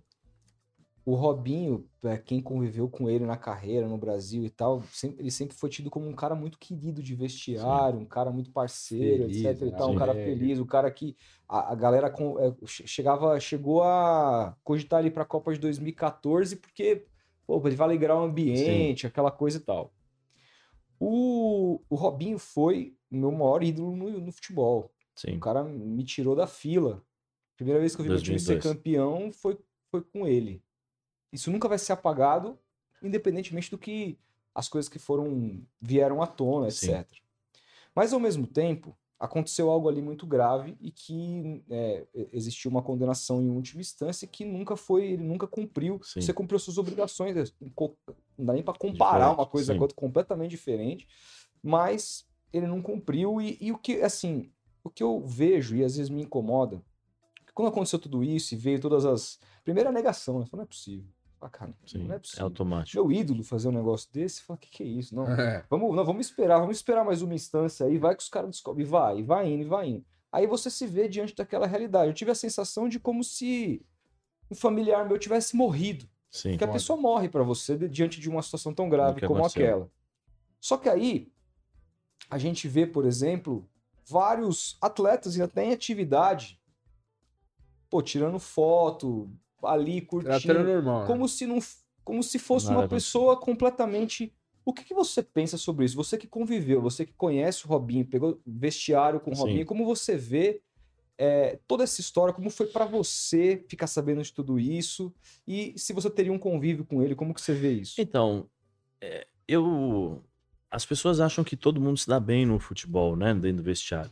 Muitas vezes, por exemplo, você conhece todo mundo, se torna amigo e tal, mas você cria uma relação com aqueles que chegam mais próximos daquilo que você entende como vida. Das tuas escolhas, por exemplo, do cara mais do cara casado, do cara mais Uhum. família e tal. O contato que eu sempre tive com o Robinho foi dentro do vestiário. Então eu não, eu não posso dizer muito que eu. Assim, a proximidade que eu tinha com, com o Ricardo Uhum. é, com É o Robinho diferente. era diferente, Uhum. entendeu? A proximidade que eu tenho com o PC, que é o Paulo César, que está na França hoje, é diferente, né? É, eu sei mais ou menos o que aconteceu, Uhum. né? Não porque ele me contou, mas porque no meio do futebol a gente sabe das coisas, Uhum. né? É, e assim, eu acho que tem uma condenação. Ele provavelmente, eu acho que pelo que está acontecendo aí aqui no Brasil, é, existe uma mudança de, de, de mentalidade, filosofia, da forma como as pessoas então, estão enxergando é, a- determinadas situações. E eu acho que ele vai, vai ter que cumprir, né? Porque foi determinado isso pela justiça italiana. Como eu falei, existem ju- processos judiciais que são complicados, ainda. estão rolando, que pode acontecer Uhum. né? Mas eu, assim, eu acho que se eu pudesse conversar com o Robinho, o que aconteceu, o que, que é, o Uhum. que, que não é. Mas eu não, ia- não ia entrar muito em detalhes, como eu falei, eu não tenho Uhum. essa liberdade com o Robinho, nunca Entendi. tive, Uhum. entendeu? Porque eu sempre fui avesso ao mundo do futebol. Uhum. Se os jogadores estavam lá, eu ia pro outro lado. Mas é meu, é a minha Sim. forma. Não, Os caras gostam de samba, eu escuto, tá? Mas eu gosto do Iron Maiden. Entendeu? Era, era do outro lado. Os caras gostam de Entendi. escutar sertanejo, pô, eu gostava de dormir com, escutando Metallica. Caraca. É, entendeu? Então, assim, eu, eu, eu sempre me esquivei um pouco é desse o ambiente. Rodolfo se tivesse sido jogador de futebol. Ah, eu também, tá maluco? Pô, Entendeu? só Então, assim, dormir ouvindo é, Ramones. Talvez para conversar, como é que é, o que, que- sabe, o que passou e tal, mas seria, acho que seria um pouco Uhum. difícil, né, nesse tipo de, de convívio assim no diário. E o Robinho, o convívio que eu tive com ele, pessoa boa.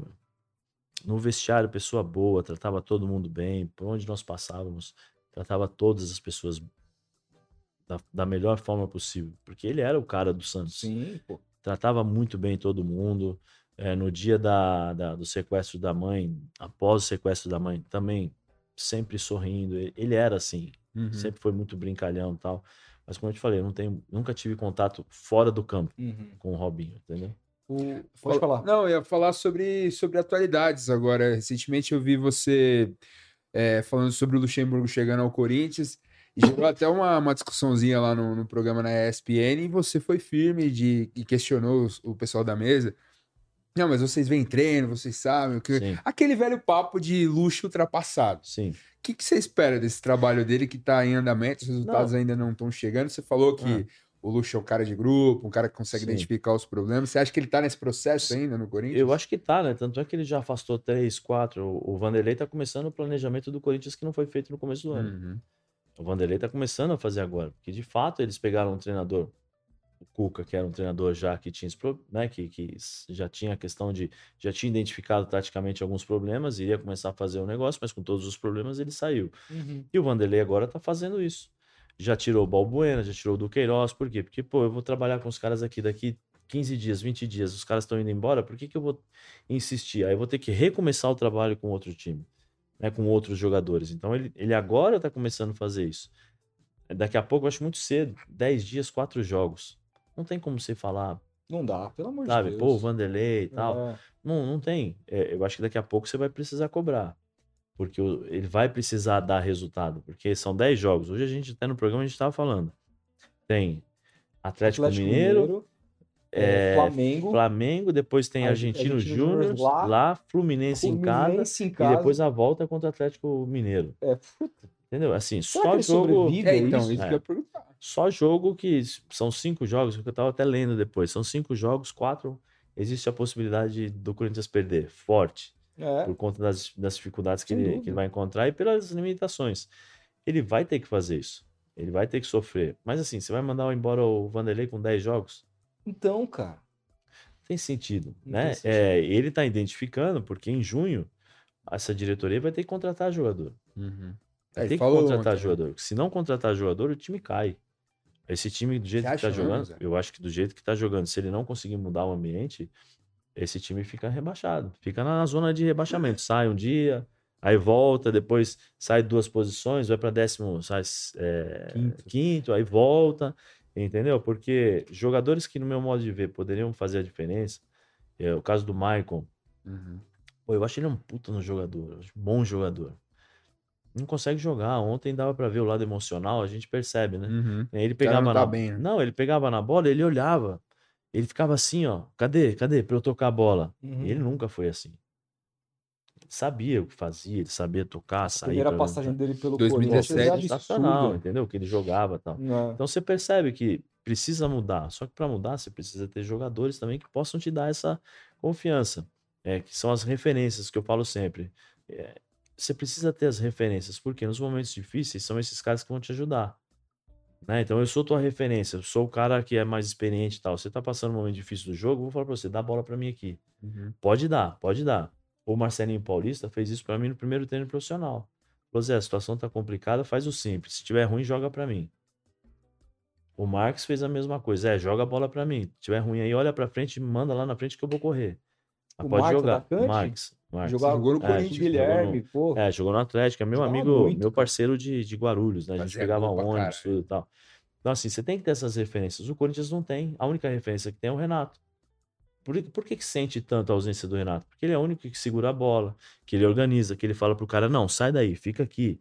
Agora você vai pra lá. Você... Não, e, é Então, um isso- ca- e é- e é um cara que ele tem, a- ele também tem essa coisa que você falou que você tinha na Grécia, de às vezes ler o jogo e mudar a Sim, posição e dele mudar a dentro posição. do jogo. É, mudar a posição. Ele entende que aqui eu não vou receber a bola, eu já tô sendo marcado, então ele vai pro outro Exatamente. lado. Então, o Corinthians não tem isso. O Corinthians hoje depende do Roger Guedes. Sim. É isso. Que Só que, nunca assim, foi um líder, né? Nunca É, não tem essa posição. característica, Sim. né? Ele tem personalidade pra caramba, porque ele Muito. pega na bola, vai, tudo Finalização. e tal. Mas ele não tem essa característica. Então tem muitas coisas que precisam ser mudadas no Corinthians, que tinham que ser, ter sido identificadas há um bom tempo, por exemplo, pelo, pelo diretor, pelo Alessandro, que foi jogador. Pô, você tá ali no dia a dia, você sabe o que tá acontecendo. Você entende, pô, peraí, o treinador não tá indo bem, o Lázaro não tá conseguindo tirar o melhor desses jogadores. É gente boa, beleza, mas não dá. Uhum. É, tá faltando jogador. Ah, o Yuri Alberto. O Yuri Alberto tem as suas limitações, ele só joga dentro da área. Quando ele precisa sair da área, ele tem dificuldades. Precisa trabalhar um pouco mais a questão técnica para poder ajudar mais o time. Vocês assistiram o jogo contra o São Paulo. Uhum. O Corinthians sofria do São Paulo, recuperava essa bola, dava bico lá na frente. O, o, o Yuri Alberto não conseguia dominar a bola, não No conseguia final, ganhar do zagueiro. um cara conseguia- gigantesco Sim, lá. para segurar a bola. Né? Então, assim, tem muitas coisas que precisam ser mudadas e o Vanderlei vai começar agora. Só que é trocar o carro, trocar o pneu do carro na, na corrida Uhum. de, de Le Mans lá que você vai ficar correndo. A questão três é, será que era o Vanderlei o nome? O o que o Luxemburgo, na, meu- na minha humilde opinião, humilde opinião, eu, acho que ele tá virando esse, esse técnico. E eu acho que ele nunca foi esse técnico. Não. O Vanderlei, nos últimos anos, ele pegou alguns trabalhos dessa forma, né? Ele foi Pô. identificado como vai lá para salvar, é o O Salvador, tal. Vasco, por exemplo. né, vai, é, vai, vai segurar toda a confusão tal. E Isso pode, pode prejudicar, não, né? Porque 72 anos já não dá mais para prejudicar nada, porque acho que a É. carreira dele fala por si só. Mas isso é, é um pouco ruim nesse sentido, porque tem muita gente que gosta do Vanderlei, tem muita gente que não gosta do Vanderlei. O jeito do Vanderlei muitas vezes incomoda, como o jeito. E, e isso acaba, de certa forma, criando determinados ambientes né, ruins em determinados momentos para ele. É, quando eu falo que ele é ultrapassado, assim, eu não sei como é que eu vou falar que ele é ultrapassado. Uhum. Eu não vejo treino, não sei como ele dá o treino, não sei o que, qual foi a instrução. Porque, é, é, vamos dizer assim, todo treinador que perde um jogo ele é ultrapassado? É isso. A galera é muito resultadista, É, cara. entendeu? Todo treinador. Então, quer dizer, então nós É. temos só o Fernando Diniz que é atualizado e os outros. né? Antigamente É, não prestava também, Não. porque Sim, era a só... começou a prestar, É, começou a prestar porque teve resultado, isso. porque ganhou. Mas assim, até isso ele não. Então, é, e, e eu tem uma coisa que eu falei aqui já e volto a falar. Eu acho que a forma como muitas vezes as pessoas passam nisso é de menosprezo. Eu, eu acho que não. Eu acho que você tem que respeitar a história. Sim. Né? Para você começar uma, algo novo, você vai buscar na história o que, que foi feito para você poder fazer na frente. Né? Porque você vai adquirir conhecimento aonde? Da Naquilo que já foi feito Claro. Claro. né? E aí eu vou Melhorar. aprimorar, vou melhorar, eu vou Exato. dar a minha visão do que. Então, assim, eu acho que às vezes menos, menosprezam as pessoas de idade, né? A gente tem esse costume, muitas vezes aqui no Brasil. Você vai na Europa, o cara mais velho ele é respeitado. Sim. É respeitado. Não, Por mais que ele faça aí, ó. determinadas coisas, tal, o cara é respeitado. Que você não concorde, mas você respeita. Aqui no Brasil, em todas as áreas, vamos dizer assim. Você vai ficando mais velho, você vai. Ah, ó, o senhorzinho ali, não sabe nada, velho. Sabe? Tá Inf- velho já. Infelizmente, é, tá velho e tal. Nem sempre é assim. Nem E o, sempre e é o assim. próprio Vanderlei, eu tenho acompanhado as coletivas dele, você percebe que o tom dele hoje em dia tá muito mais ameno do Bem que já mais foi um tranquilo do que dia. era no passado. Lembra? eu acho que ele tá meio que incomodado também. Ele tá muito na defensiva, velho. Tipo, querendo justificar algo que ele tá chegando agora. Não- É, porque o que A entrevista que ele deu depois do jogo contra o Botafogo, eu achei, cara, meio desastrosa, assim. Com todo respeito, velho. É, o- é o jeito do Vanderlei, né? É o jeito. Eu concordo com você nesse sentido. Eu acho que é o jeito. O Vanderlei, nesse aspecto, os caras provocam. Levanta a bola, ele vai lá e. Quando você fala de motivação, Ele vai vir doido com aquele negócio, pica tá pro É, Shell, então, caramba, não sei tal. se isso daí Mas é- serve mais. Então, aí eu, eu, foi o que eu perguntei na- no programa. Eu falei assim, pô, mas se o repórter sabe do jeito que ele é, vai perguntar assim, ele vai falar. Uhum. Ele vai falar. Entendeu? Tipo Eu acho- ontem, comemorando empate, assim, com Não, São eu, Paulo. ah, eu- aí, eu, aí eu discordei. Inclusive, hoje no programa eu falei, eu, se fosse jogador, eu não comemoraria. Não, então, mas, É, eu ficaria preocupado, Hum. porque. Mas aí você tem que entender mas o eu tá. assisti a coletiva. Então, Na mas o- coletiva tem um contexto. Então, mas o que. É, então, isso é Porque a, ma- a importantíssimo. manchete é uma coisa, ah, vamos comemorar o empate. Aí você- Eu falei, beleza, vamos Mas ver. é importantíssimo isso. Tanto que nas duas vezes que me perguntaram na ESPN, eu falei, eu não posso falar, porque eu não vi a entrevista toda. Porque o personagem Vanderlei, Aham, é, você pode tirar alguma frase e, Uhum. e sair do contexto. é isso. Entendeu? Mas pelo que ele falou ali, o que, que ele está dizendo?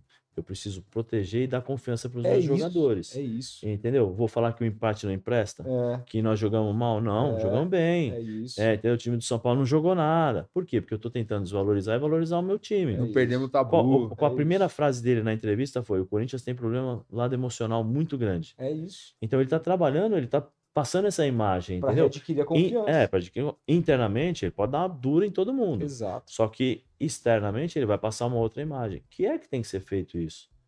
Né? Tem que Uhum. ser, tem- você tem que fazer Vocês isso. viram a coletiva do Renato depois de tomar a goleada do Abel agora, meio de Sim. semana?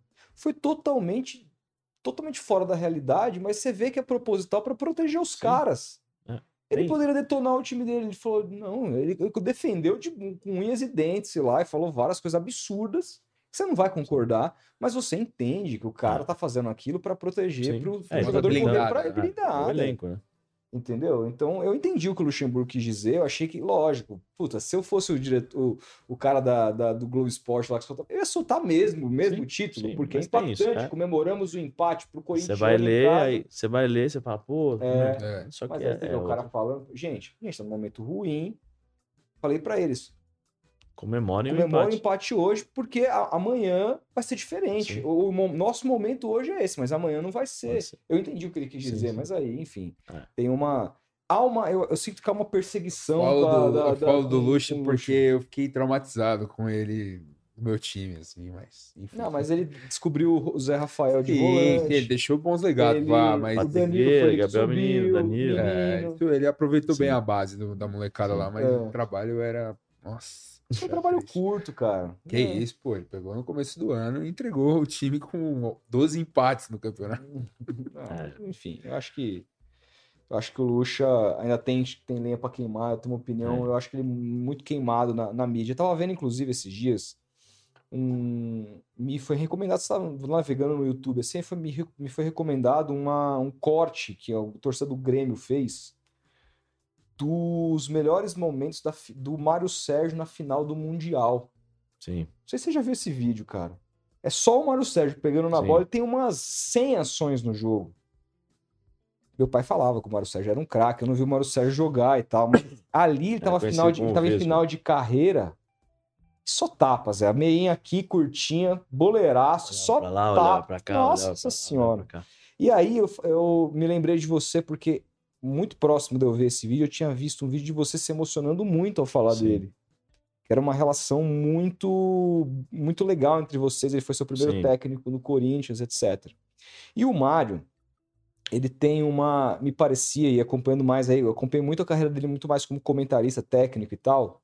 Ele me parecia uma pessoa genuína. Ele falava o que ele pensava, agrade a quem agradar, se não gostou não é problema Sim, meu. Ele tinha essa característica. Ele tinha. E, e, é, e é uma coisa que eu me identificava. Eu falava, puta, cara, esse cara é foda. Sim. Esse cara é foda. Esse cara Muito. queria, ser bro... eu queria tomar uma cerveja com Eu esse também. cara. E eu não vou poder tomar uma cerveja com ele, infelizmente. Como que foi, cara, Pode pra falar, Gabriel. você naquele dia? Pra mim foi, foi impactante, assim, né? Porque da forma como aconteceu, é, eu sempre acordei muito cedo. Eu sou o relógio da casa lá, né? Eu acordo Uhum. todo mundo e tal. E aí acordei, fiz o café, minha esposa sentou e tal. Falei, "Ah, você viu o que aconteceu com, com a Chapecoense? Falei, o que aconteceu? Ah, não, um acidente. Eu falei, ah, deve ter batido um ônibus e tal, né? Já pensei Uhum. logo assim, né? Claro. de manhã ainda, meio lento ainda pra. Aí eu comecei a ligar a televisão, comecei a ver. Eu falei, puta merda. Na hora já me veio o acidente que eu sofri com, na cabeça o acidente que eu sofri com o Corinthians lá em Quito em 96. Falei, putz, e a família, né? Já comecei a me preocupar com a família dos jogadores. Esse tal. de Quito, sem querer cortar, foi. O avião caiu É, o avião subiu e caiu, assim. Subiu e. Com e a delegação do é, Corinthians? Na delegação do Corinthians. Tem foto na internet aí, depois você pega aí. Gente, Caramba, nós paramos acho que a 50 metros das casas, assim. Quase. Puta merda. Quase fui. É. Caralho, velho. E aí, na hora, eu pensei na família, sabe? Nos familiares. Eu falei, puta, e agora? Como é que funciona? né? Puta, família, fico pensando logo assim. Só que eu não sabia que os caras da imprensa estavam juntos, né? É, aí eu comecei, pô, e tinha. Vamos soltar a lista. Pô, até então eu não sabia. Aí quando eles começam a falar a lista, aí Vitorino Sherman, eu falei, pô, Sherman, conheço Sherman, não é possível isso. Não. Aí vem Paulo Júlio Cleman. Pô, aí eu já. Aí chamei minha esposa, né? Minha esposa, eu chamo ela de baixinha, né? Porque ela tem 1,55. Falei, baixinha, pelo amor de Deus, o PJ morreu, o PJ morreu. Pô, não é possível, não é possível isso, tal, tal, tal. Aí vem lá, Mário Sérgio Pontes de Paiva. Pô, aí. Nossa. Aí eu peguei o telefone. Eu lembro, né? Peguei o telefone, liguei pro telefone que eu tinha, que era, não sei se era da Mara ou se era do Felipe, que é o filho dele. Liguei e falei, ó, tô aqui na televisão, pelo amor de Deus, não fala, fala pra mim que isso aí não é verdade. Ele, não, o quê? Não sei e tal. Ele ficou sem graça, assim, né? Acho que ele também foi pego de surpresa, não sabia o que falar. Aí a Mara, não, Zé, depois a gente conversa, tal, tal, tô, tô vendo aqui e tal. Aí desliguei e liguei pro, pro Pascoal. Falei, Pascoal, pelo amor de Deus, fala que não é verdade isso daí. Aí tinha a Deva. O Deva é meu, era meu amigão, Santista Roxo, a gente Sim. conversava, ele me deu um rádio da Bosch, eu tinha um Fusquinha na época, ele falou assim, Uhum. esse aqui é o rádio, o melhor rádio que você vai colocar no Fusca, pega tudo, pega interior, tal. E a gente conversava muito, ele é muito gente boa. A gente tinha uma mesa na, na Rádio Globo que ficava é, aquelas mesas de redação, né? Que você tem um, dois, você tem quatro computadores, então fica todo mundo junto ali. Então ficava eu, Deva, Mário Marra, o Prates, todo mundo ali. Eu adorava o Deva, É, cara. Pô, e a gente. Narrava muito. né? Nossa E ele que narrou a campanha fantástica da Pra Jape. explodir. Narrou a a Chape na sua. É, e a gente tava lá e tal, e eu, pô, aí na hora que caiu o Mário Sérgio, aí eu falei, Pascoal, pelo amor de Deus, fala que não é verdade isso. Fala que não é verdade, fala que não é verdade. Ele, peraí que eu vou me situar aqui também. Aí ele pegou, desliguei, eu falei, não, preciso ir na ESPN e tal, mas eu demorei um pouquinho pra cair a ficha. Aí quando eu chego na ESPN, encontro o Baruel, que é meu amigo também, meu irmão, assim. Só que eu vou falar com o Baruel, sai de novo a lista. Porque, pô, cobertura, né? Então tava o tempo todo. Sim, e tinha sim. várias televisões em vários canais, né? Um em cada canal e tal. Falei, Baru, não tô bem pra ficar aqui. Tô bem pra ficar aqui, não. Preciso ir embora, preciso ir embora. Ele falou, não, vai embora. Aí fui embora. Fiquei mal o dia inteiro. Fiquei mal o dia inteiro, mal, mal, mal. Aí eu escrevi um texto pra ele, né? Porque acho que era uma forma de, de desabafar, né? O que eu tava Uhum. sentindo ali e tal. Mas assim, foi. Hoje eu tô. Vou dizer que eu me conformei com a morte, não é isso? Mas eu acho que pessoas especiais, elas nunca morrem, né? Sim. Porque, pô, vira e mexe quantas e quantas vezes eu tô no programa assim, ou tô vivendo alguma situação, eu vejo alguma coisa, eu vejo na hora, assim, a, a frase dele, olha, ah, quando acontecer isso, assim, assim, assim. Então ele tá sempre presente, assim, né, comigo, assim. Mas eu fiquei mal, meu. Fiquei mal, fiquei um, um tempão mal, porque a, a gente sempre falava assim, ô, seu Mário, chamava de seu Mário, como é que o senhor vai vir pra comer pizza? Não, Zé, deixa eu ver o horário aqui, a gente combina, a gente vai. Eu falei, não, então tá bom. Seu Mário, seu Mário, a última conversa que eu tive com ele, assim, que a gente, quando a gente começava a conversar, demorava duas horas. Foi na frente, Poço de conhecimento, é, né, foi na cara? frente do posto, na frente, não, desculpa, na frente de um açougue, que eu fui pra comprar carne porque minha esposa tinha pedido pra comprar pra fazer almoço pras crianças e tal. Cheguei 10 horas da manhã, fui sair meio-dia. E a minha esposa ligando, me xingando. É, tal. Eu falei, não, eu tava conversando com o seu Mário. Ah, Tomando um- poxa vida, tal. E não custa avisar, porque ela sabia, né, que, É. que eu tinha esse tipo de relacionamento com ele e tal. Então foi a última vez que eu conversei com ele assim, da forma como eu conversei no aniversário dele, que eu falei, ô, seu Mário, o senhor não é meu pai de sangue, mas sabe que o senhor eu, eu considero como tal, né? Pô, obrigado, amo o senhor tal. Não, eu que agradeço, tá bom comer a pizza. E foi assim, hoje então, hoje eu consigo dar melhor com essa situação, né, de perda, assim, de, Uhum. porque a vida continua, você tem que preencher esses, esses vazios muitas vezes com outras coisas, porque senão vai ficar sofrendo o tempo todo, é um pouco mais complicado. E com filho, é, trabalho, filho na escola, prova, você vai preenchendo isso aí, muita coisa na cabeça, é, né, é. acontecendo. Mas eu consigo, hoje eu consigo lidar melhor com essa, com essa situação, essa situação de perda, que para mim não, não, não existe, né? Tem a perda Física. física, mas a, a do coração, de amor, de, de, de respeito, de carinho, isso não vai acabar nunca. né? É isso. É isso, cara. Ele era... O pessoal mandou uma pergunta aqui, o Valdir. Perguntou se você se considera o Zé da Fiel ou o Zé da Vila. Não, eu, graças a Deus, eu. Você sabe que existe. O Santos não pode perder pro Corinthians, né? não pode. A rivalidade é contra o Corinthians. E quando eu cheguei no, Até no porque contra Santos. o Palmeiras, né? É, não, mas isso é a rivalidade histórica, né? Mas É. na Vila, lá em, É. lá em Santos, você não pode perder pro Corinthians. Pro Palmeiras, tudo bem. É. Quer dizer, tudo bem não, mas pro Corinthians é a. É.